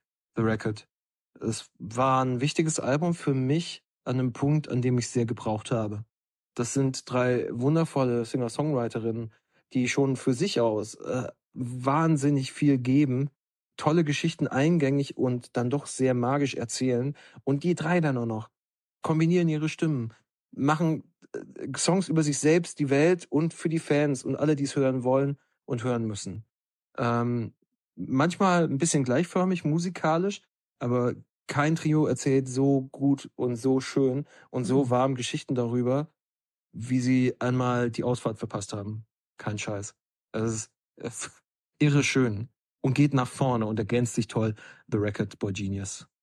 Mein Album des Jahres. Äh, nicht unbedingt dicht gefolgt, aber auf jeden Fall erwähnenswert finde ich das neue Album Perfect Saviors von The Arms, eine Hardcore-Kapelle, die ähm, immer mehr ausprobiert. Furchtbar schrägen, geilen Noise auf dem letzten Album Ultrapop äh, produziert hat, der eigentlich schon in Richtung Health ging und jetzt auf einmal funky werden und Akustikgitarren reinmischen und so eine große Stadion äh, Hymne nicht, aber Geste vollziehen an manchen Stellen, wo man es nicht erwartet hätte. The Armed Perfect Saviors und das neue Paramore Album This Is Why. So zerreißend, schöne, zornige und musikalisch anspruchsvolle Songs, was die gewachsen sind von einer besonderen Post-Punk, nee, Post äh, wenn man so will, hin zu einer unfassbar variantenreichen, facettenreichen äh, Rockband mit einer der besten Stimmen, die es gibt von Haley Williams. Hört die drei an. Ähm, ich kann nur sagen, dieses Jahr für mich, für dieses Musikjahr für mich war persönlich ein sehr gutes, deswegen, weil ich endlich wieder Zeit hatte, sehr viele alte Sachen zu hören. Weil ganz ehrlich, dieses Musikjahr war nicht das Besonderste der Welt. Es sind nicht die größten Banger der letzten Jahrzehnte rausgekommen dieses Jahr. Es war ehrlich gesagt ein bisschen ruhig. Da war mehr Zeit, um Left Field hier und da was zu entdecken. Oder mal ganz für sich zu sein und wieder alte Lieblingssongs zu hören, so wie ich es gemacht habe. Auf ein neues, auf ein eventuell ein bisschen spannenderes und abwechslungsreicheres Jahr 2024. Schön. Vielen Dank an Kotaro Dürr. Äh, ich bin wirklich sehr gespannt, was er jetzt gesagt hat. Wie gesagt, äh, wir, sind, wir, Wir wissen es noch nicht. wir sind der gläserne Podcast. Wir sagen's. Ähm, ja, äh, Kenan, wie war das Musikjahr für dich? Spannend, spannend. Es gab äh, sehr viele, einige interessante Neu Neuentdeckungen für uns, würde ich sagen. Wir Ja. haben wieder einige sehr gute Konzerte gesehen. Wir haben auch das erste Mal gemeinsam ein Festival mitgenommen. Du hast sogar ein paar mehr Festivals dieses Jahr musikalisch mitgenommen. Bevor wir zur Top 3 gehen, will ich dich auch diesmal fragen, was war für dich dein größtes, bestes Live-Event ge gewesen? Schwierig. Ich, Ähm, ich weiß, ich, ich weiß, ich, die Frage ist ja jetzt unerwartet und ich glaube, du hast dir Mhm. sicherlich darüber Gedanken gemacht, ähm, dass du das darüber kurz nachgedacht hast. Bin ich Ja, gespannt. ähm, also für mich war es auf jeden Fall das, was ich am äh, meisten bereue, nicht hingegangen zu sein, einfach weil ich keine Zeit hatte. Ähm, da äh, war äh, Vanessa da, nämlich, ähm, nämlich bei Boy Genius äh, in Köln Oh, äh, ja. im August. Ähm, Das Würde ich mich ähm, anschließen. das ist das, wo ich wo ich am meisten bereue. Ähm, ich äh, bin sonst ähm, sehr happy, dass ich äh, Betteroff dieses Jahr noch ein zweites Mal sehen konnte. Das war ein wirklich sehr, sehr tolles Konzert. Äh, vielleicht eins meiner Top 5 Konzerte ever. Ähm, ich fand es ein unfassbar krasses Konzert. Das bin- bereue ich auch, dass ich, dass ich ja ähm, nicht da sein konnte. Ich bin sehr glücklich darüber, dass, äh, dass wir, da warst, nee, dass wir beide ähm, Edwin Rosen gesehen haben, weil das hat großen Spaß gemacht. Ja. Also äh, Sehr ruhiges, unaufgeregtes Konzert. Genau, ni- nicht nur einmal, sondern auch zweimal. Und ich würde da sogar sagen, dass das erste Mal noch ein Ticken geiler war, weil es war auf dem Puls Open Air, was ja unsere gemeinsame Experience war, ähm, Ja. ähm, ihn dort im Sonnenuntergang zu sehen, wie er das äh, performt auf einer sehr großen Bühne, hat unfassbar viel Spaß gemacht. Mhm. Ähm, war wirklich ein Highlight für mich und bei mir noch auf jeden Fall mit äh, ganz vorne dabei ist ähm, gewesen, Paula Hartmann dieses Jahr wieder zu sehen, aber natürlich noch umso mehr äh, Arlo Parks. Äh, da war ich zum ersten Mal in einem, auf einem Konzert im Ausland, was nicht Frankreich ist, also sozusagen in einem La äh, und der Schweiz, also sagen wir es mal so, in einem Land, äh, wo ich davor noch nicht war, so In krass einem nicht deutschsprachigen ähm, Land. Nämlich in Belgien, da war ich zumindest schon mal ein bisschen was gewesen, aber äh, ich war in Brüssel und es war sehr, sehr schön. Es war eine sehr, sehr tolle Location. Äh, Alo Parks, grandiose Künstlerin ähm, und es war wirklich ein sehr tolles Konzert, sehr schöne Konzertlocation. Also hat äh, alles ganz doll Spaß gemacht. Wie war es bei dir, Kenan? Ja, es war, es war auf jeden Fall ein interessantes Jahr äh, gewesen, auch weil wir auch ein paar Sachen noch mitgenommen haben live. Ähm, also gerade das äh, Puls Open Air war dann spannend, weil man auch ein paar Leu äh, KünstlerInnen auch mitgenommen hat, die man auch gar nicht jetzt so häufig vorher gehört hat. Für mich hat das so ein bisschen die Tür für Dille, für Dille aufgemacht, die ich Mhm. halt durch dich ein bisschen äh, vorher mal leicht gehört habe, aber nie wirklich intensiv und dann ab, ab dem Zeitpunkt, wo ich es mal live, wo ich sie dann live gesehen habe, gedacht habe, wow, okay, ich habe Bock, sie auf ein Einzelkonzert zu sehen und das werden wir natürlich auch im Jahr 2024 auch machen. Richtig, ähm, genau, wer auch noch ähm, dabei war bei diesem Puls äh, Open Air, den ich äh, gar nicht auf dem Schirm hatte, war Lipa. Lipa zum Beispiel. Lieber, ja.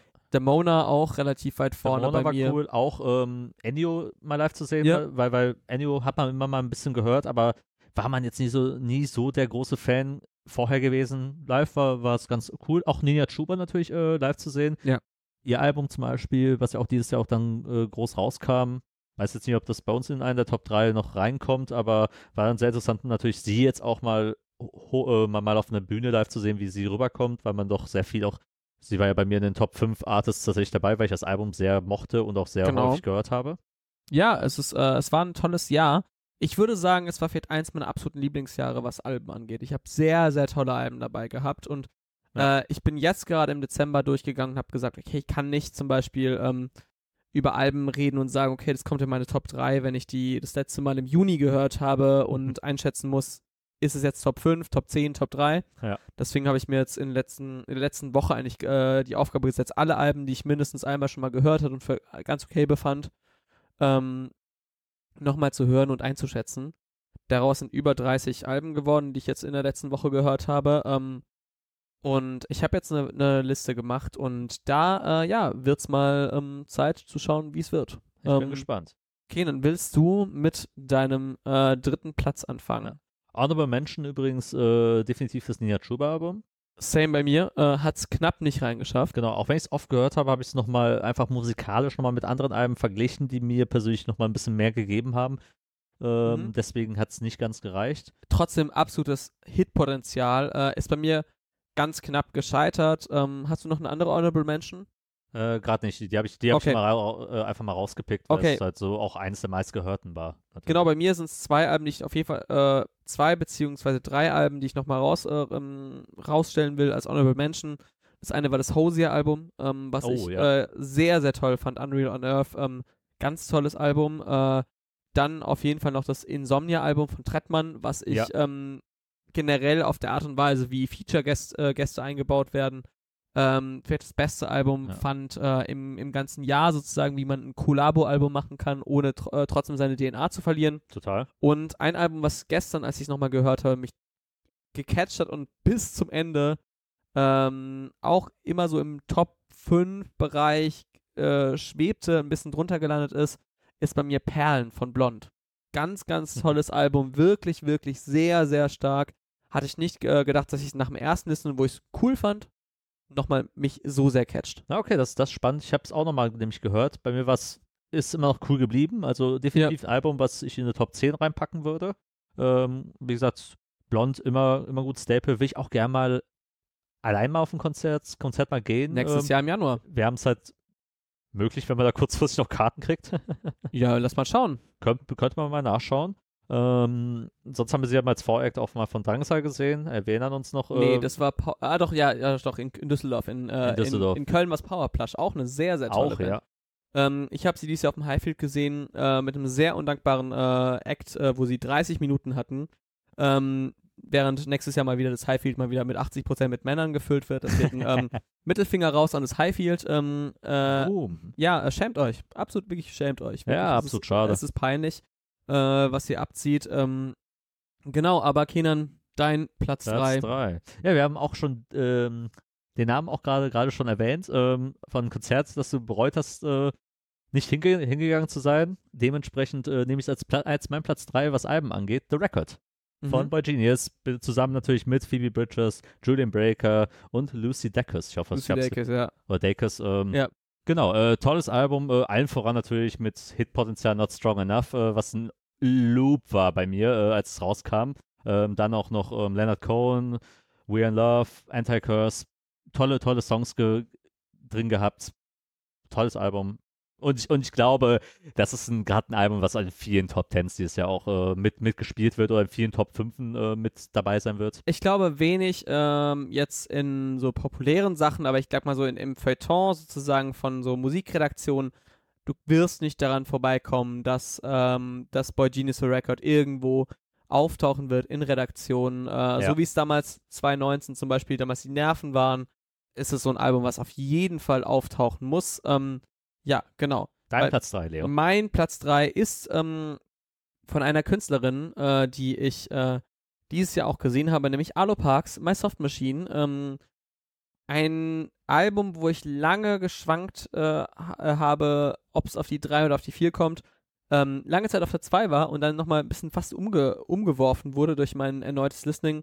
Dennoch, äh, Alo Parks ist vielleicht mit ihren äh, smarten und sehr jungen 23 Jahren vielleicht die innovativste Künstlerin, die wir aktuell haben im, äh, im, im internationalen Indie-Pop-Bereich. Ich finde sie eine so unfassbar grandiose Musikerin. Äh, sie hat eine solche so Selbstsicherheit auf der Bühne. Ähm, es ist natürlich immer ein Bonus, wenn man sagen kann, ich habe das Album gehört und sie dann nochmal live gesehen auf der Tour, ähm, wo sie nochmal diese Songs live performt. Sie ist nämlich unfassbar li- live. Also es ist wirklich, ähm, ich war begeistert und Mhm. äh, deswegen, ja, ist es für mich äh, ganz klar, My Soft Machine von Alo Parks kommt auf die 3 bei mir. Sehr schön. Dein Platz 2? Mein Platz 2, äh, eine altbekannte, ähm, die jetzt natürlich nicht im Podcast mal in unseren Rankings dabei war, aber die man von früher natürlich immer sehr häufig gehört hat, die ich dann jahrelang gar nicht mehr gehört habe, aber mit ihrem Album, was dieses Jahr rauskam, mich ein bisschen wieder mehr zu ihr gebracht hat, auch weil ich Zacker einfach, einfach für, für ihre Texte und Musik manchmal bin. Äh, Lana Del Rey tatsächlich. Krass. Ich habe Lana Del Rey mit reingenommen. mit Freut Did You mich. Know That There's a Tunnel under Ocean Boulevard? Der, der Titelsong natürlich ein Banger gewesen, der auch bei uns in Trackshare noch mit dabei ist. Und auch noch andere coole Songs hatte, wie Paris, Texas mit Simmel zum Beispiel, ähm, die ich sehr mag. Und habe dann auch wieder angefangen, ein paar äh, ja, ältere Alben dann wie Norman fucking Rockwell auch wieder ein bisschen intensiver zu hören. Ähm, und naja, ich sag mal so, eine sehr kontroverse Künstlerin natürlich immer, immer schon gewesen. Äh, mal, mal erwischt sich, ich sehe seh schon so Vanessa, wie sie ihr Gesicht dabei verzieht. Aber nur positiv, glaube ich. natürlich, natürlich. Ähm, Ähm, wie gesagt, Lana ist immer so bei mir, mal, mal gibt es eine Zeit, wo ich sie sehr gerne höre, mal, mal dann weniger. 2023 war wieder eines der Jahre, wo ich sie mehr gehört habe. ich finde sie eh eine grandiose Künstlerin, das weißt du ja auch. Ähm, sie ist bei mir eher weiter unten angesiedelt mit ihrem Album, also jetzt auch nicht in die Top 15 bei mir geschafft. Äh, ich liebe das Album trotzdem. Also es ist einfach nur es kam so viel, also in, meinen, in meinem subjektiven Ja, Empfinden, klar. so viel bessere Alben dieses Jahr raus. Und deswegen ist sie so weit unten äh, gelandet. Ähm, ich kann ja mal sagen, zwischen wem sie gelandet ist. Hab mich Sie ist ähm, zwischen My Ugly Clementine gelandet und äh, vor Aga Aga. Ähm, Okay. ähm, ungefähr auf Platz 20, würde ich mal sagen, von 35 Alben, die ich bis jetzt gehört habe, nochmal Mhm. im, im Dezember. Das ist ein gutes Ähm, Mittelfeld. Ist, ein, ist trotzdem sehr, sehr, sehr tolle Songs. Also, es ist halt das Ding. Es ist, wie Ja. gesagt, es ist nicht, dass es ein schlechtes Album ist. Ich habe nur so viel bessere Alben dieses Jahr gehört. Ja. Und ähm, bei mir ist auf der 2 nämlich ähm, Haare eines Hundes, das Album der Tränen, äh, die ich ja gerade dieses Wochenende nochmal live gesehen habe. Ähm, ich muss ehrlich sagen, hätte ich Donnerstag noch nicht mitgerechnet, dass ich die auf der 2 habe. Ich habe danach, nach dem Konzert, die nochmal intensiv gehört und gemerkt, ja doch, da ist schon sehr, sehr viel Gutes drin. Ich glaube, davor wäre, also ich kann mal sagen, ähm, wie es davor gewesen wäre. Also Okay. die Tränen wären nicht drin gewesen. Meine Honorable Mention auf Platz 4 Ja. wäre Sufjan Stevens mit, Javel mit Javelin gewesen und ähm, die wären ein bisschen so auf so 6, 7 gewesen. Und ich habe dann gemerkt, okay, nachdem ich es angehört habe, da ist schon viel Wahrheit drin. Da ist schon sehr, sehr viel guter Text drin. Und das war einfach mein Spaß, den ich hatte. Und ähm, ich muss sagen, für mich, äh, die Tränen sind auf jeden Fall was, äh, was auf jeden Fall für mich in Richtung ähm, Top-Alben des Jahres geht. Ähm, es stößt die Nummer 1 nicht vom Thron, aber es ist wirklich ein sehr, sehr gutes äh, Album und deswegen, ja, wie gesagt, die Tränen mit Haare eines Hundes bei mir auf Platz 2. Äh, sehr nette Menschen. Schöner Lust- Pick, schöner ja. Pick. Ähm, wie gesagt, Tränen zu wenig gehört, glaube ich, um mir da wirklich ein Klassbild zu machen. Ich habe, wie gesagt, einige Songs, auch gerade die wir auf der Trackchain haben, natürlich multiple Mal gehört. Bin mal gespannt, wie sie, wie, sie, wie sie nächstes Jahr auf mich wirken werden, weil ich bin ja immer einer, ich lasse mir immer meist gerne Zeit. Ich bin selten immer direkt auf Anhieb äh, von jemandem begeistert. Es gibt wenige Ausnahmen natürlich. Ja. Aber Paula Hartmann. beispielsweise. Deswegen äh, bin ich mal gespannt, wie die im Jahr 2024 auf mich wirken und ob ich dann wegen denen nächstes Jahr auf, auf die Nerven gehen werde. Ich bin Die gespannt. Tränen, nicht die Nerven. Aber hörst dir mal an. Wordplay. Äh, ich bin gespannt. Aber auf der 1, Kenan, äh, hast du auch gerade schon erwähnt, was bei Sufjan Stevens Javelin. Ja, ja, äh, ein, ein Album, das sehr spät dieses Jahr rauskam, aber natürlich instant. Äh, ich liebe Sufjan Stevens. Ich liebe dieses Album. Es ist ein Konzeptalbum, was einfach ähm, einen emotional berührt. Ich habe es beim Joggen das erste Mal durchgehört und ich glaube, ich hätte fünfmal beim Joggen gerne angefangen zu weinen. Während, äh, die Tränen liefen ja eh schon wegen des Windes im Gesicht, aber oder war es doch das Album? Ich weiß es nicht. Ähm, wir haben im Podcast natürlich auch, als das Album rauskam, schon ein bisschen drüber geredet, was äh, drinsteckt thematisch äh, in welcher Lebensphase sich gerade Stevens äh, befindet und was das auch mitträgt. Ich meine, großartige Songs, die mit dabei sind, ein Outro, was acht Minuten lang geht, ähm, was einen nur noch zertrümmert. Nichts für schwache Nerven, definitiv, ähm, wo wir gerade wieder bei den Nerven sind. Ähm, Und die Tränen im Gesicht. und die Tränen im Gesicht. äh, es ist wirklich, wir können nur an alle Leute das ins Herz legen. Nehmt euch, nehmt euch eine Stunde mal Zeit zu Hause, zieht euch äh, die Headphones an und genießt wirklich die Musik einfach nur, den Sound vor allen Dingen, weil er auch nicht immer, immer natürlich mit, mit seinen Texten ähm, äh, pulsiert, sondern einfach wie viel Emotionen allein durch seine Musik, die er komponiert, daraus komponiert und daraus mitnimmt, halt äh, herausnimmt. Da fließt schon genug Emotionalität rein. Es ist ja auch ein bisschen das, was ich dir gesagt habe. Du meinst ja, ich höre das gleich mal zum Joggen. Ich so, mach das mal nicht. Bitte, ne, setz mal bitte Kopfhörer auf und, und nimm dir mal eine Stunde. Ja, ja. Und äh, es ist ein grandioses Album. Wie gesagt, bei mir ganz knapp gescheitert, aber auch da wieder wie bei Lana Del Rey, es war super, super eng am Ende. Und äh, für mich das es, war gutes, es war auch ein gutes Jahr, muss man es, natürlich es war ein sagen. verdammt gutes Jahr und deswegen äh, bei verdammt gut ist die Nummer 1 immer das Beste und das beste Album des Jahres 2023 ist The Record von Boy Genius. Ganz einfach. Es ist für mich das, äh, das äh, beste Album, was je äh, irgendwie in diesem Jahr alles vereint, irgendwie aus ähm, absoluten Bangern. Es ist ein äh, Triumvirat aus drei fantastischen KünstlerInnen äh, oder Künstlerinnen. Ich habe äh, für mich einfach entdeckt, es ist ein Album, was funktioniert beim ähm, beim Autofahren, äh, als ich viel Auto gefahren bin, dieses Jahr beim Zugfahren, als ich mitgefahren bin, irgendwie beim Rumliegen. Ähm, es ist ein Album, was mich irgendwie überall begleiten kann und es hat so viel Subtext und äh, ich habe dadurch erst so richtig meine Liebe auch zu Lucy Dacus entdeckt, die ich äh, eine unfassbar krasse Musikerin hatte ich, finde. hatte ich vorher gar nicht auf dem Schirm gehabt. ich auch nicht so krass und ich finde deswegen bin ich sehr dankbar für alles, was äh, diese drei sehr, sehr tollen Musikerinnen äh, gemacht haben. Ich, ich bereue es wirklich, dass ich nicht auf einem Konzert war, aber ich weiß, ähm, zumindest viele Menschen, die mir wichtig sind, dort waren und äh, mir davon berichten können. Und äh, deswegen für mich ziemlich klar mit deutlichem Abstand. Ich war so ein bisschen, oh, ob das noch hält, wenn man es im, im, im, Dezember nochmal hört, sozusagen, wenn man ein Recap macht. Ich habe es nochmal durchgehört und ich war so, ja, okay, das, das muss auf die Eins. Ähm, ja. ja, Boy Genius mit The Record ist für mich das beste äh, Album des Jahres. Was ja bei mir gar nicht so häufig ist, dass mal so ein englischsprachiges Album weit oben ist. Ich bin ja noch eher ein Freund von äh, deutschsprachiger Musik, muss man sagen, aber ja. Ähm, Wo, wobei, ja. wobei, ich sagen muss, dieses Jahr hat mich doch englischsprachige Musik ein bisschen mehr gepackt, was bei mir, bei, was die letzten Jahre eher nicht äh, eher genau, weniger ja. War. Ich hatte immer meist ein englischsprachiges Album oft mit dabei gehabt, äh, ne, vor zwei Jahren so ne, das Axe mit, mit am Start gehabt oder Florence letztes Jahr es ist bei mir auch ähm, zum ersten Mal, glaube ich, seit einer langen Zeit, dass in meinen Top 10 äh, eine Mehrheit an englischsprachigen Alben drin ist. Also ähm, ganz knapp, aber ähm, ja, es ist schon krass. Ja.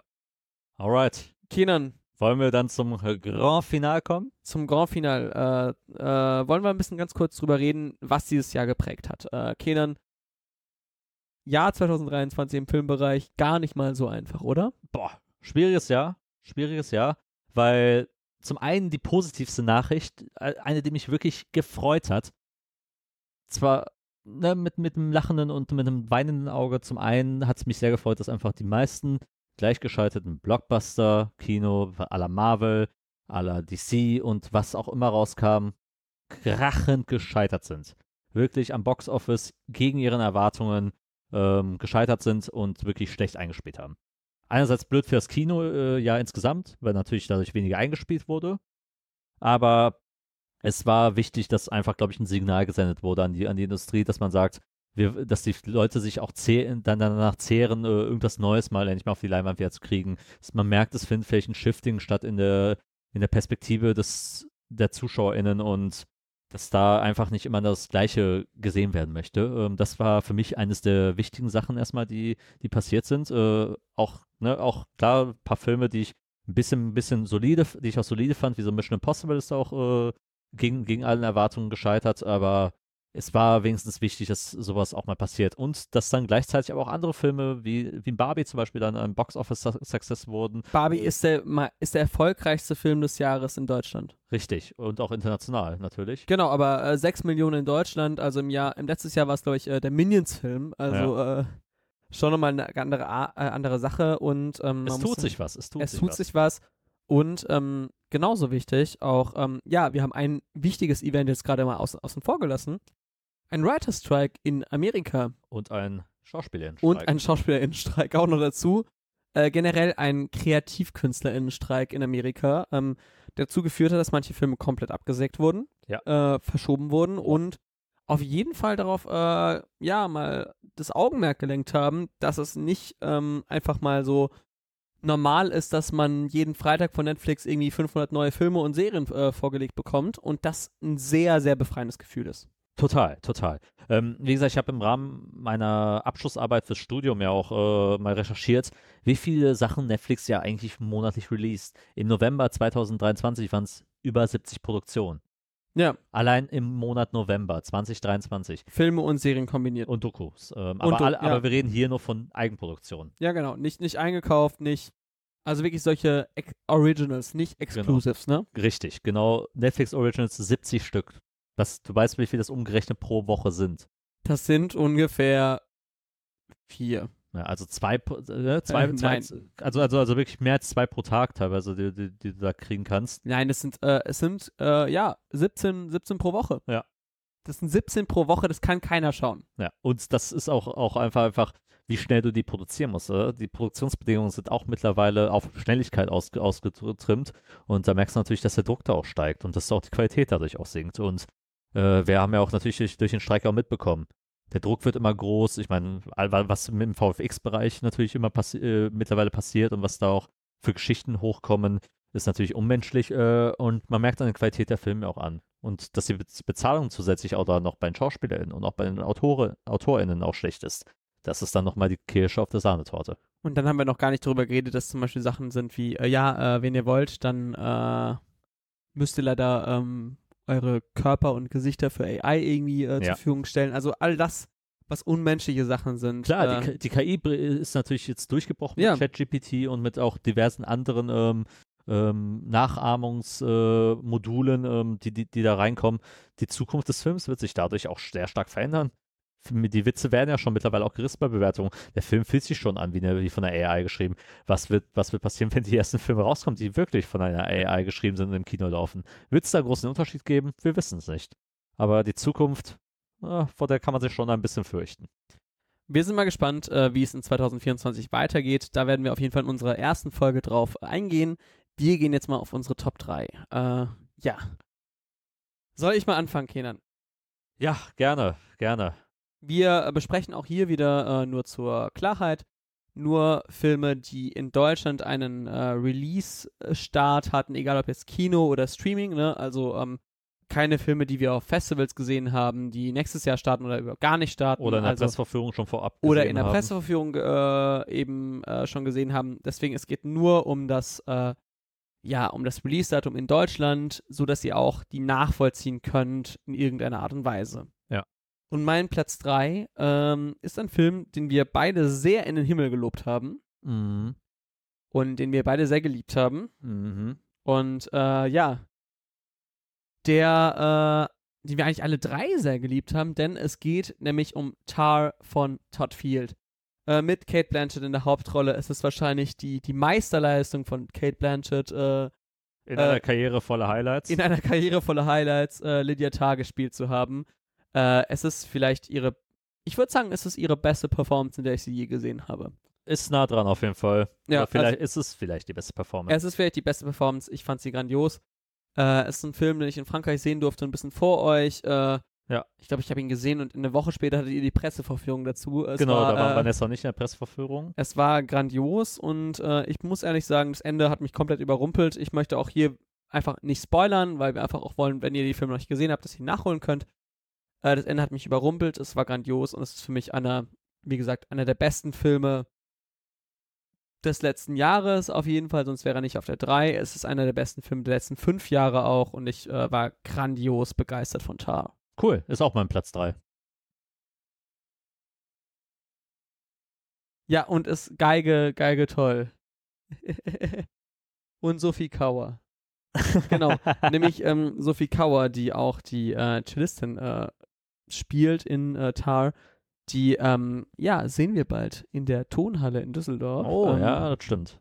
Genau, ähm, wir haben nämlich einen kleinen, äh, ja, Einspieler der Redaktion gerade bekommen, äh, die uns darauf hin hingewiesen hat. Ähm, genau, ähm, Tar, ist auch dein Platz 3. Das ist auch mein Platz 3. Ich hatte erst bei dir erwartet, dass er auf dein 2 landen würde. Das war mein Tipp gewesen. Ja, äh, ich habe heute Morgen nochmal umgeschaltet, noch ein bisschen. Okay. Und äh, genau, was ist denn dein Platz 2, Kenan? Okay, also ich muss, ich soll nichts Ja. mehr zu Tar sagen. Also, klar. du, du, du, gerne, du, sag, sag gerne was zu Tar. Sag gerne was ähm, zu Tar. ja, äh, Karrierebestleistung wahrscheinlich von Kate Blanchett. Todd Field hat einen vielleicht schon den perfektesten Film ähm, handwerklich hingelegt, den wir, den wir dieses Jahr gesehen haben, weil es ist schon halt schwierig, diesen in, in seiner Form, wie er produziert und auch Regie geführt wurde, zu kritisieren, weil er unfassbare ähm, Shots hatte, weil er unfassbare Kamerafahrten hatte, weil wirklich das Setdesign großartig ist. Berlin irgendwie auch total faszinierend dargestellt ist. Der Sound, über den Sound bra- braucht man erst gar nicht reden. Also ein technisches Meisterwerk, eine Handlung, die, die von Machtmissbrauch, äh, Machtspielchen,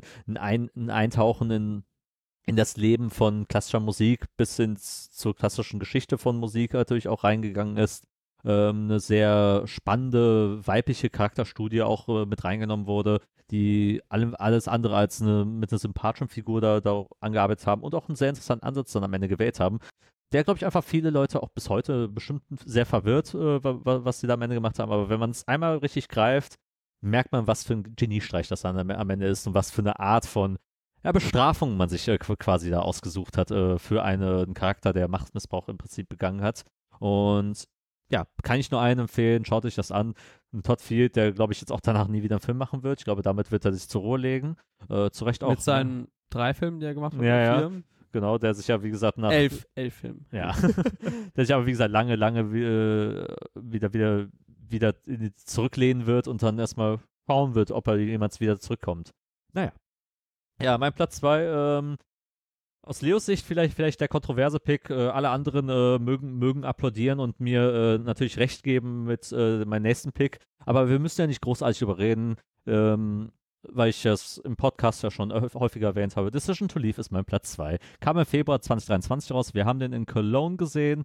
Äh, ich war begeistert von, von Park Chan-wooks neuen Werk, ähm, einer Hitchcock-esken Erzählung, einer Detektivgeschichte, die, die daraus endet, eine dunkle, düstere Romanze danach daraus zu formen, die wunderbar subversiv war, die mit einer Wahnsinnskameraarbeit geleistet wurde, schauspielerisch top war, eine Wahnsinnsregie hatte, die Kunst des, äh, der Untertitelung äh, nochmal äh, neu revolutioniert hat, weil es äh, auch dort natürlich sehr viele künstlerische Freiheiten gibt. Ich empfehle euch Interviews von Park Chan-wook diesbezüglich durchzulesen. Ich habe mich sehr mit diesem Film dieses Jahr auseinandergesetzt und wie viele Kunstfreiheiten äh, sich dieser Film genommen hat, äh, wie literarisch er erzählt wurde und wie viele Überraschungen er dabei hielt.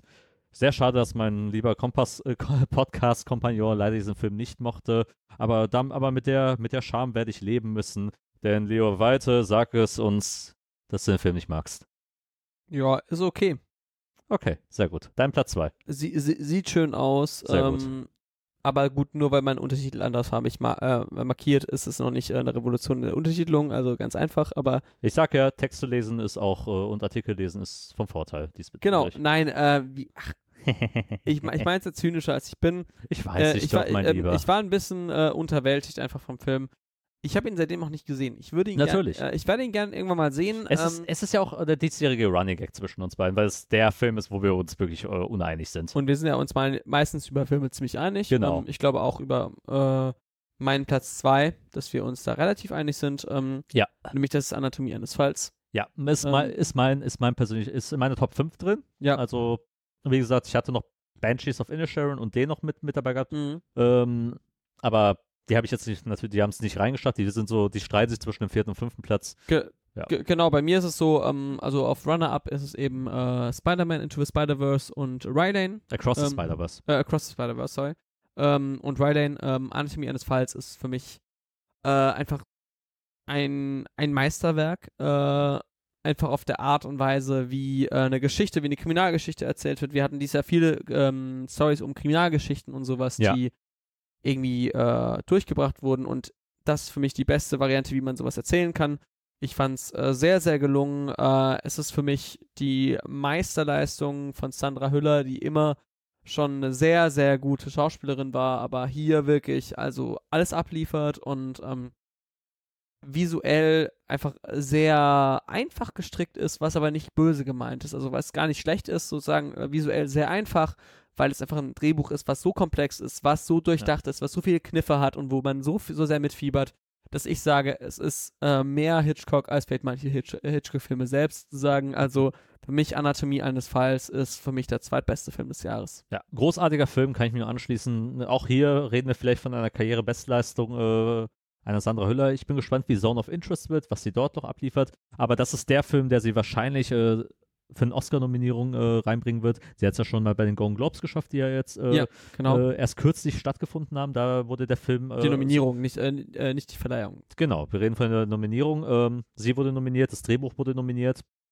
und ist auch natürlich für den besten nicht englischsprachigen Film nominiert worden. Also man merkt, der Film hat international für Furore von Justine Trier ähm, auch natürlich kann, kann gewonnen, die Goldene Palme. Und du hast ja gerade gesagt, visuell einfach, aber auch gleichzeitig für ein Gerichtsdrama natürlich sehr komplex auch gefilmt und teilweise Shots dabei sind, die du so in der Form, in diesem Drama, in dieser Dramaform nie gesehen hast zuvor. Und das macht den Film ja auch nochmal spannender, weil wir haben ja natürlich auch noch The Goldman Case beispielsweise gesehen, der nochmal viel einfacher in Anführungsstrichen Ja. äh, gedreht wurde, weil er sich nochmal mit dem Innenleben eines Gerichtssaals zum Beispiel befasst. Und hier Genau. geht es ja um die Anatomie von vielen Dingen. Also, Genau, heißt also- einer Fa also Ehe, wirklich- einer Familie. Es heißt ja nicht Anatomie umsonst, also es ist wirklich, Ja. es, wird, es wird seziert, es wird auseinandergenommen. Ja, ähm, Kenan, kann es sein, dass wir den gleichen äh, Natürlich haben wir den gleichen Platz 1. Es, ist- äh, es ist auch schon, so, schon so, so, so ein eingedämmter Platz 1 seit Anfang des Jahres. Es ist eigentlich seit vier Jahren jedes Jahr, dass wir den gleichen Platz 1 haben gefühlt. ist, ist auf jeden Fall so. Ähm, wie gesagt, das, das Ding ist auch, äh, dass meine Top 3 auch schon innerhalb von den ersten zwei Monaten ähm, des Jahres schon entstanden ist. Weil Tar, Decision waren ja schon Februar, März Releases ähm, Ja. beide. Ich glaube Februar sogar beide. Ähm, der nächste Film, den habe ich ja schon auch im Februar tatsächlich auch gesehen, kam dann im Sommer erst raus. Ich war ja auf der Berlinale und der Film hat mich dort umgehauen und da habe ich wirklich sechs Monate lang den Leuten erzählt, ey Leute, freut euch, das wird dieser Film sein, der wirklich the most likable, das wird das Everything Everywhere All at Once des Jahres werden. Das worst person in the world. Das worst äh, person in the world äh, für viele.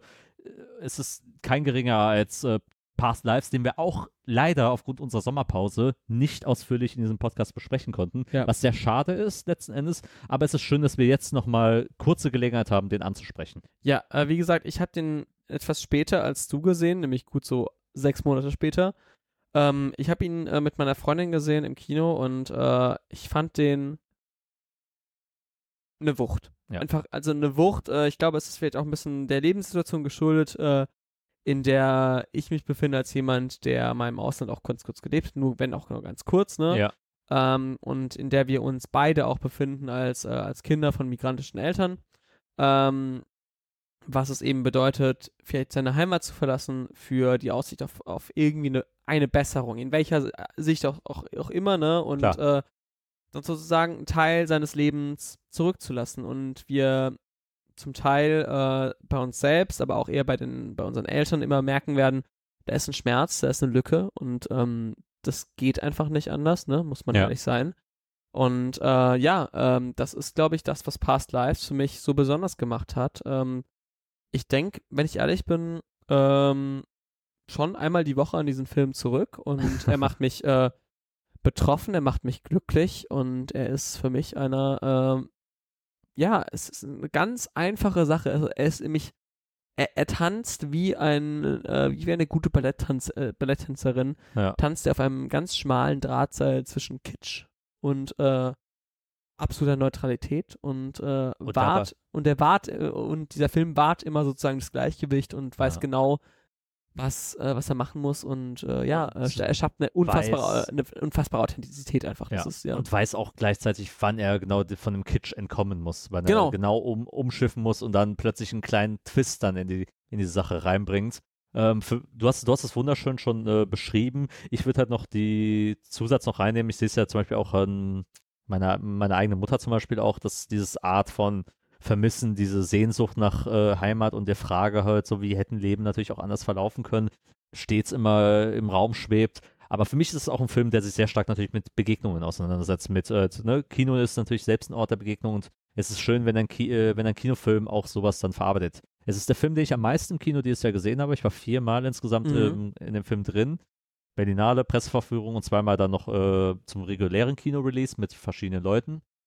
Und es war immer sehr, sehr schön zu sehen, dass halt auch gerade, selbst wenn man den Film nicht so geliebt hat äh, auf den ersten Blick, man trotzdem über sehr viel darüber nachdenken konnte, was äh, gerade Nora, ähm, Nora Moon, die Hauptfigur, durchmacht, welche Sachen sie empfindet, wie auch gerade die, Konzeption von des Inyun zum Beispiel ähm, äh, da, eine, da eine große Rolle gespielt hat. Celine Song, eine Regiedebütantin, die halt wirklich äh, einen wirklich toll aussehenden, großartig geschauspielerten, toll musikalisch unterlegten Film äh, äh, rausgebracht hat. Zu Recht ist auch für den Golden Globe auch in fünf Kategorien nominiert wurde. Das Bestes Drehbuch, beste Regie, beste Hauptdarstellerin. Ja. Äh, auch, auch bester fremdsprachiger Film Genau. beispielsweise. Ja. Ähm, äh, waren, waren jetzt vier Kategorien, glaube ich, aber egal. Wow, das hat mich äh, auch sehr gefreut, weil der Film halt einfach, ne, wie gesagt, eine der besten Liebesgeschichten in, oder Anti-Liebesgeschichten erzählt äh, in, in der Form, weil es genau das ist, was ich mir aber auch von Romanzen oder von diesen Dingen erhoffe, dass sie komplex sind, dass die Charaktere halt eben nicht, nicht, nur, nicht nur über, über Liebe mit Menschen nachdenken, sondern über das Wort Liebe in einem, in einem breiteren Kontext halt, wo Liebe zur Heimat, Liebe zur Freiheit, Liebe zur eigenen künstlerischen äh, Kreativität. Liebe äh, zur Vermissung. Ja, äh, dass, dass, dass, dass Liebe halt ein viel komplexerer Begriff ist, als wenn es nur eine Beziehung zwischen zwei Menschen ist. Ja. Ähm, das hat mir das nochmal aufgezeigt. Und ich saß, wie gesagt, bei der Erstsichtung dort drin und saß alleine, hatte niemanden zum Reden gehabt da, danach und dachte mir nur so, wow, das ist einfach so viel zu verarbeiten, einfach, was da mit reinfließt. Viele Sachen, die relatable sind. Es ist der Film, der einem am, nä am nächsten geht. Und da ist mir ehrlich gesagt egal, wie die Charaktere konstruiert sind, welche Charakterisierung sie stattfinden, die Dinge, die sie sagen, die Dinge, die sie tun, mit denen habe ich mich verbunden gefühlt und die haben mich nicht mehr losgelassen. Stimme ich, ein- stimme ich zu. Ich kann, ich kann nicht so viel äh, mehr dazu sagen, außer Schaut ihn euch an. Ja. Ähm, es gibt ihn jetzt sehr günstig zu schießen auf Blu-ray. Äh, ansonsten auch zu kaufen auf allen gängigen Streaming-Plattformen. Und ich würde sagen, Kenan, es war mir eine Freude. Wir haben jetzt diese, äh, diesen wunderbaren Jahresrückblick durch, äh, durchgehen können, ne? Ja. Und ich würde sagen, es war eine sehr, sehr schöne Folge mit dir. Äh, es war ein sehr schönes Jahr mit dir generell. Und äh, ich würde sagen, wir starten gleich einen Countdown. Und dann sehen wir uns am 15. Januar 2024 wieder. Ich denke auch. Bist du dabei? Ich bin dabei. 10, 9, 8, 7, 6, 5, 4, 3, 2, 2,5. Eins. Anderthalb, anderthalb, halb. Das war eine neue Folge. Das war die letzte Folge 2023 von Bleibende, Bleibende Schäden.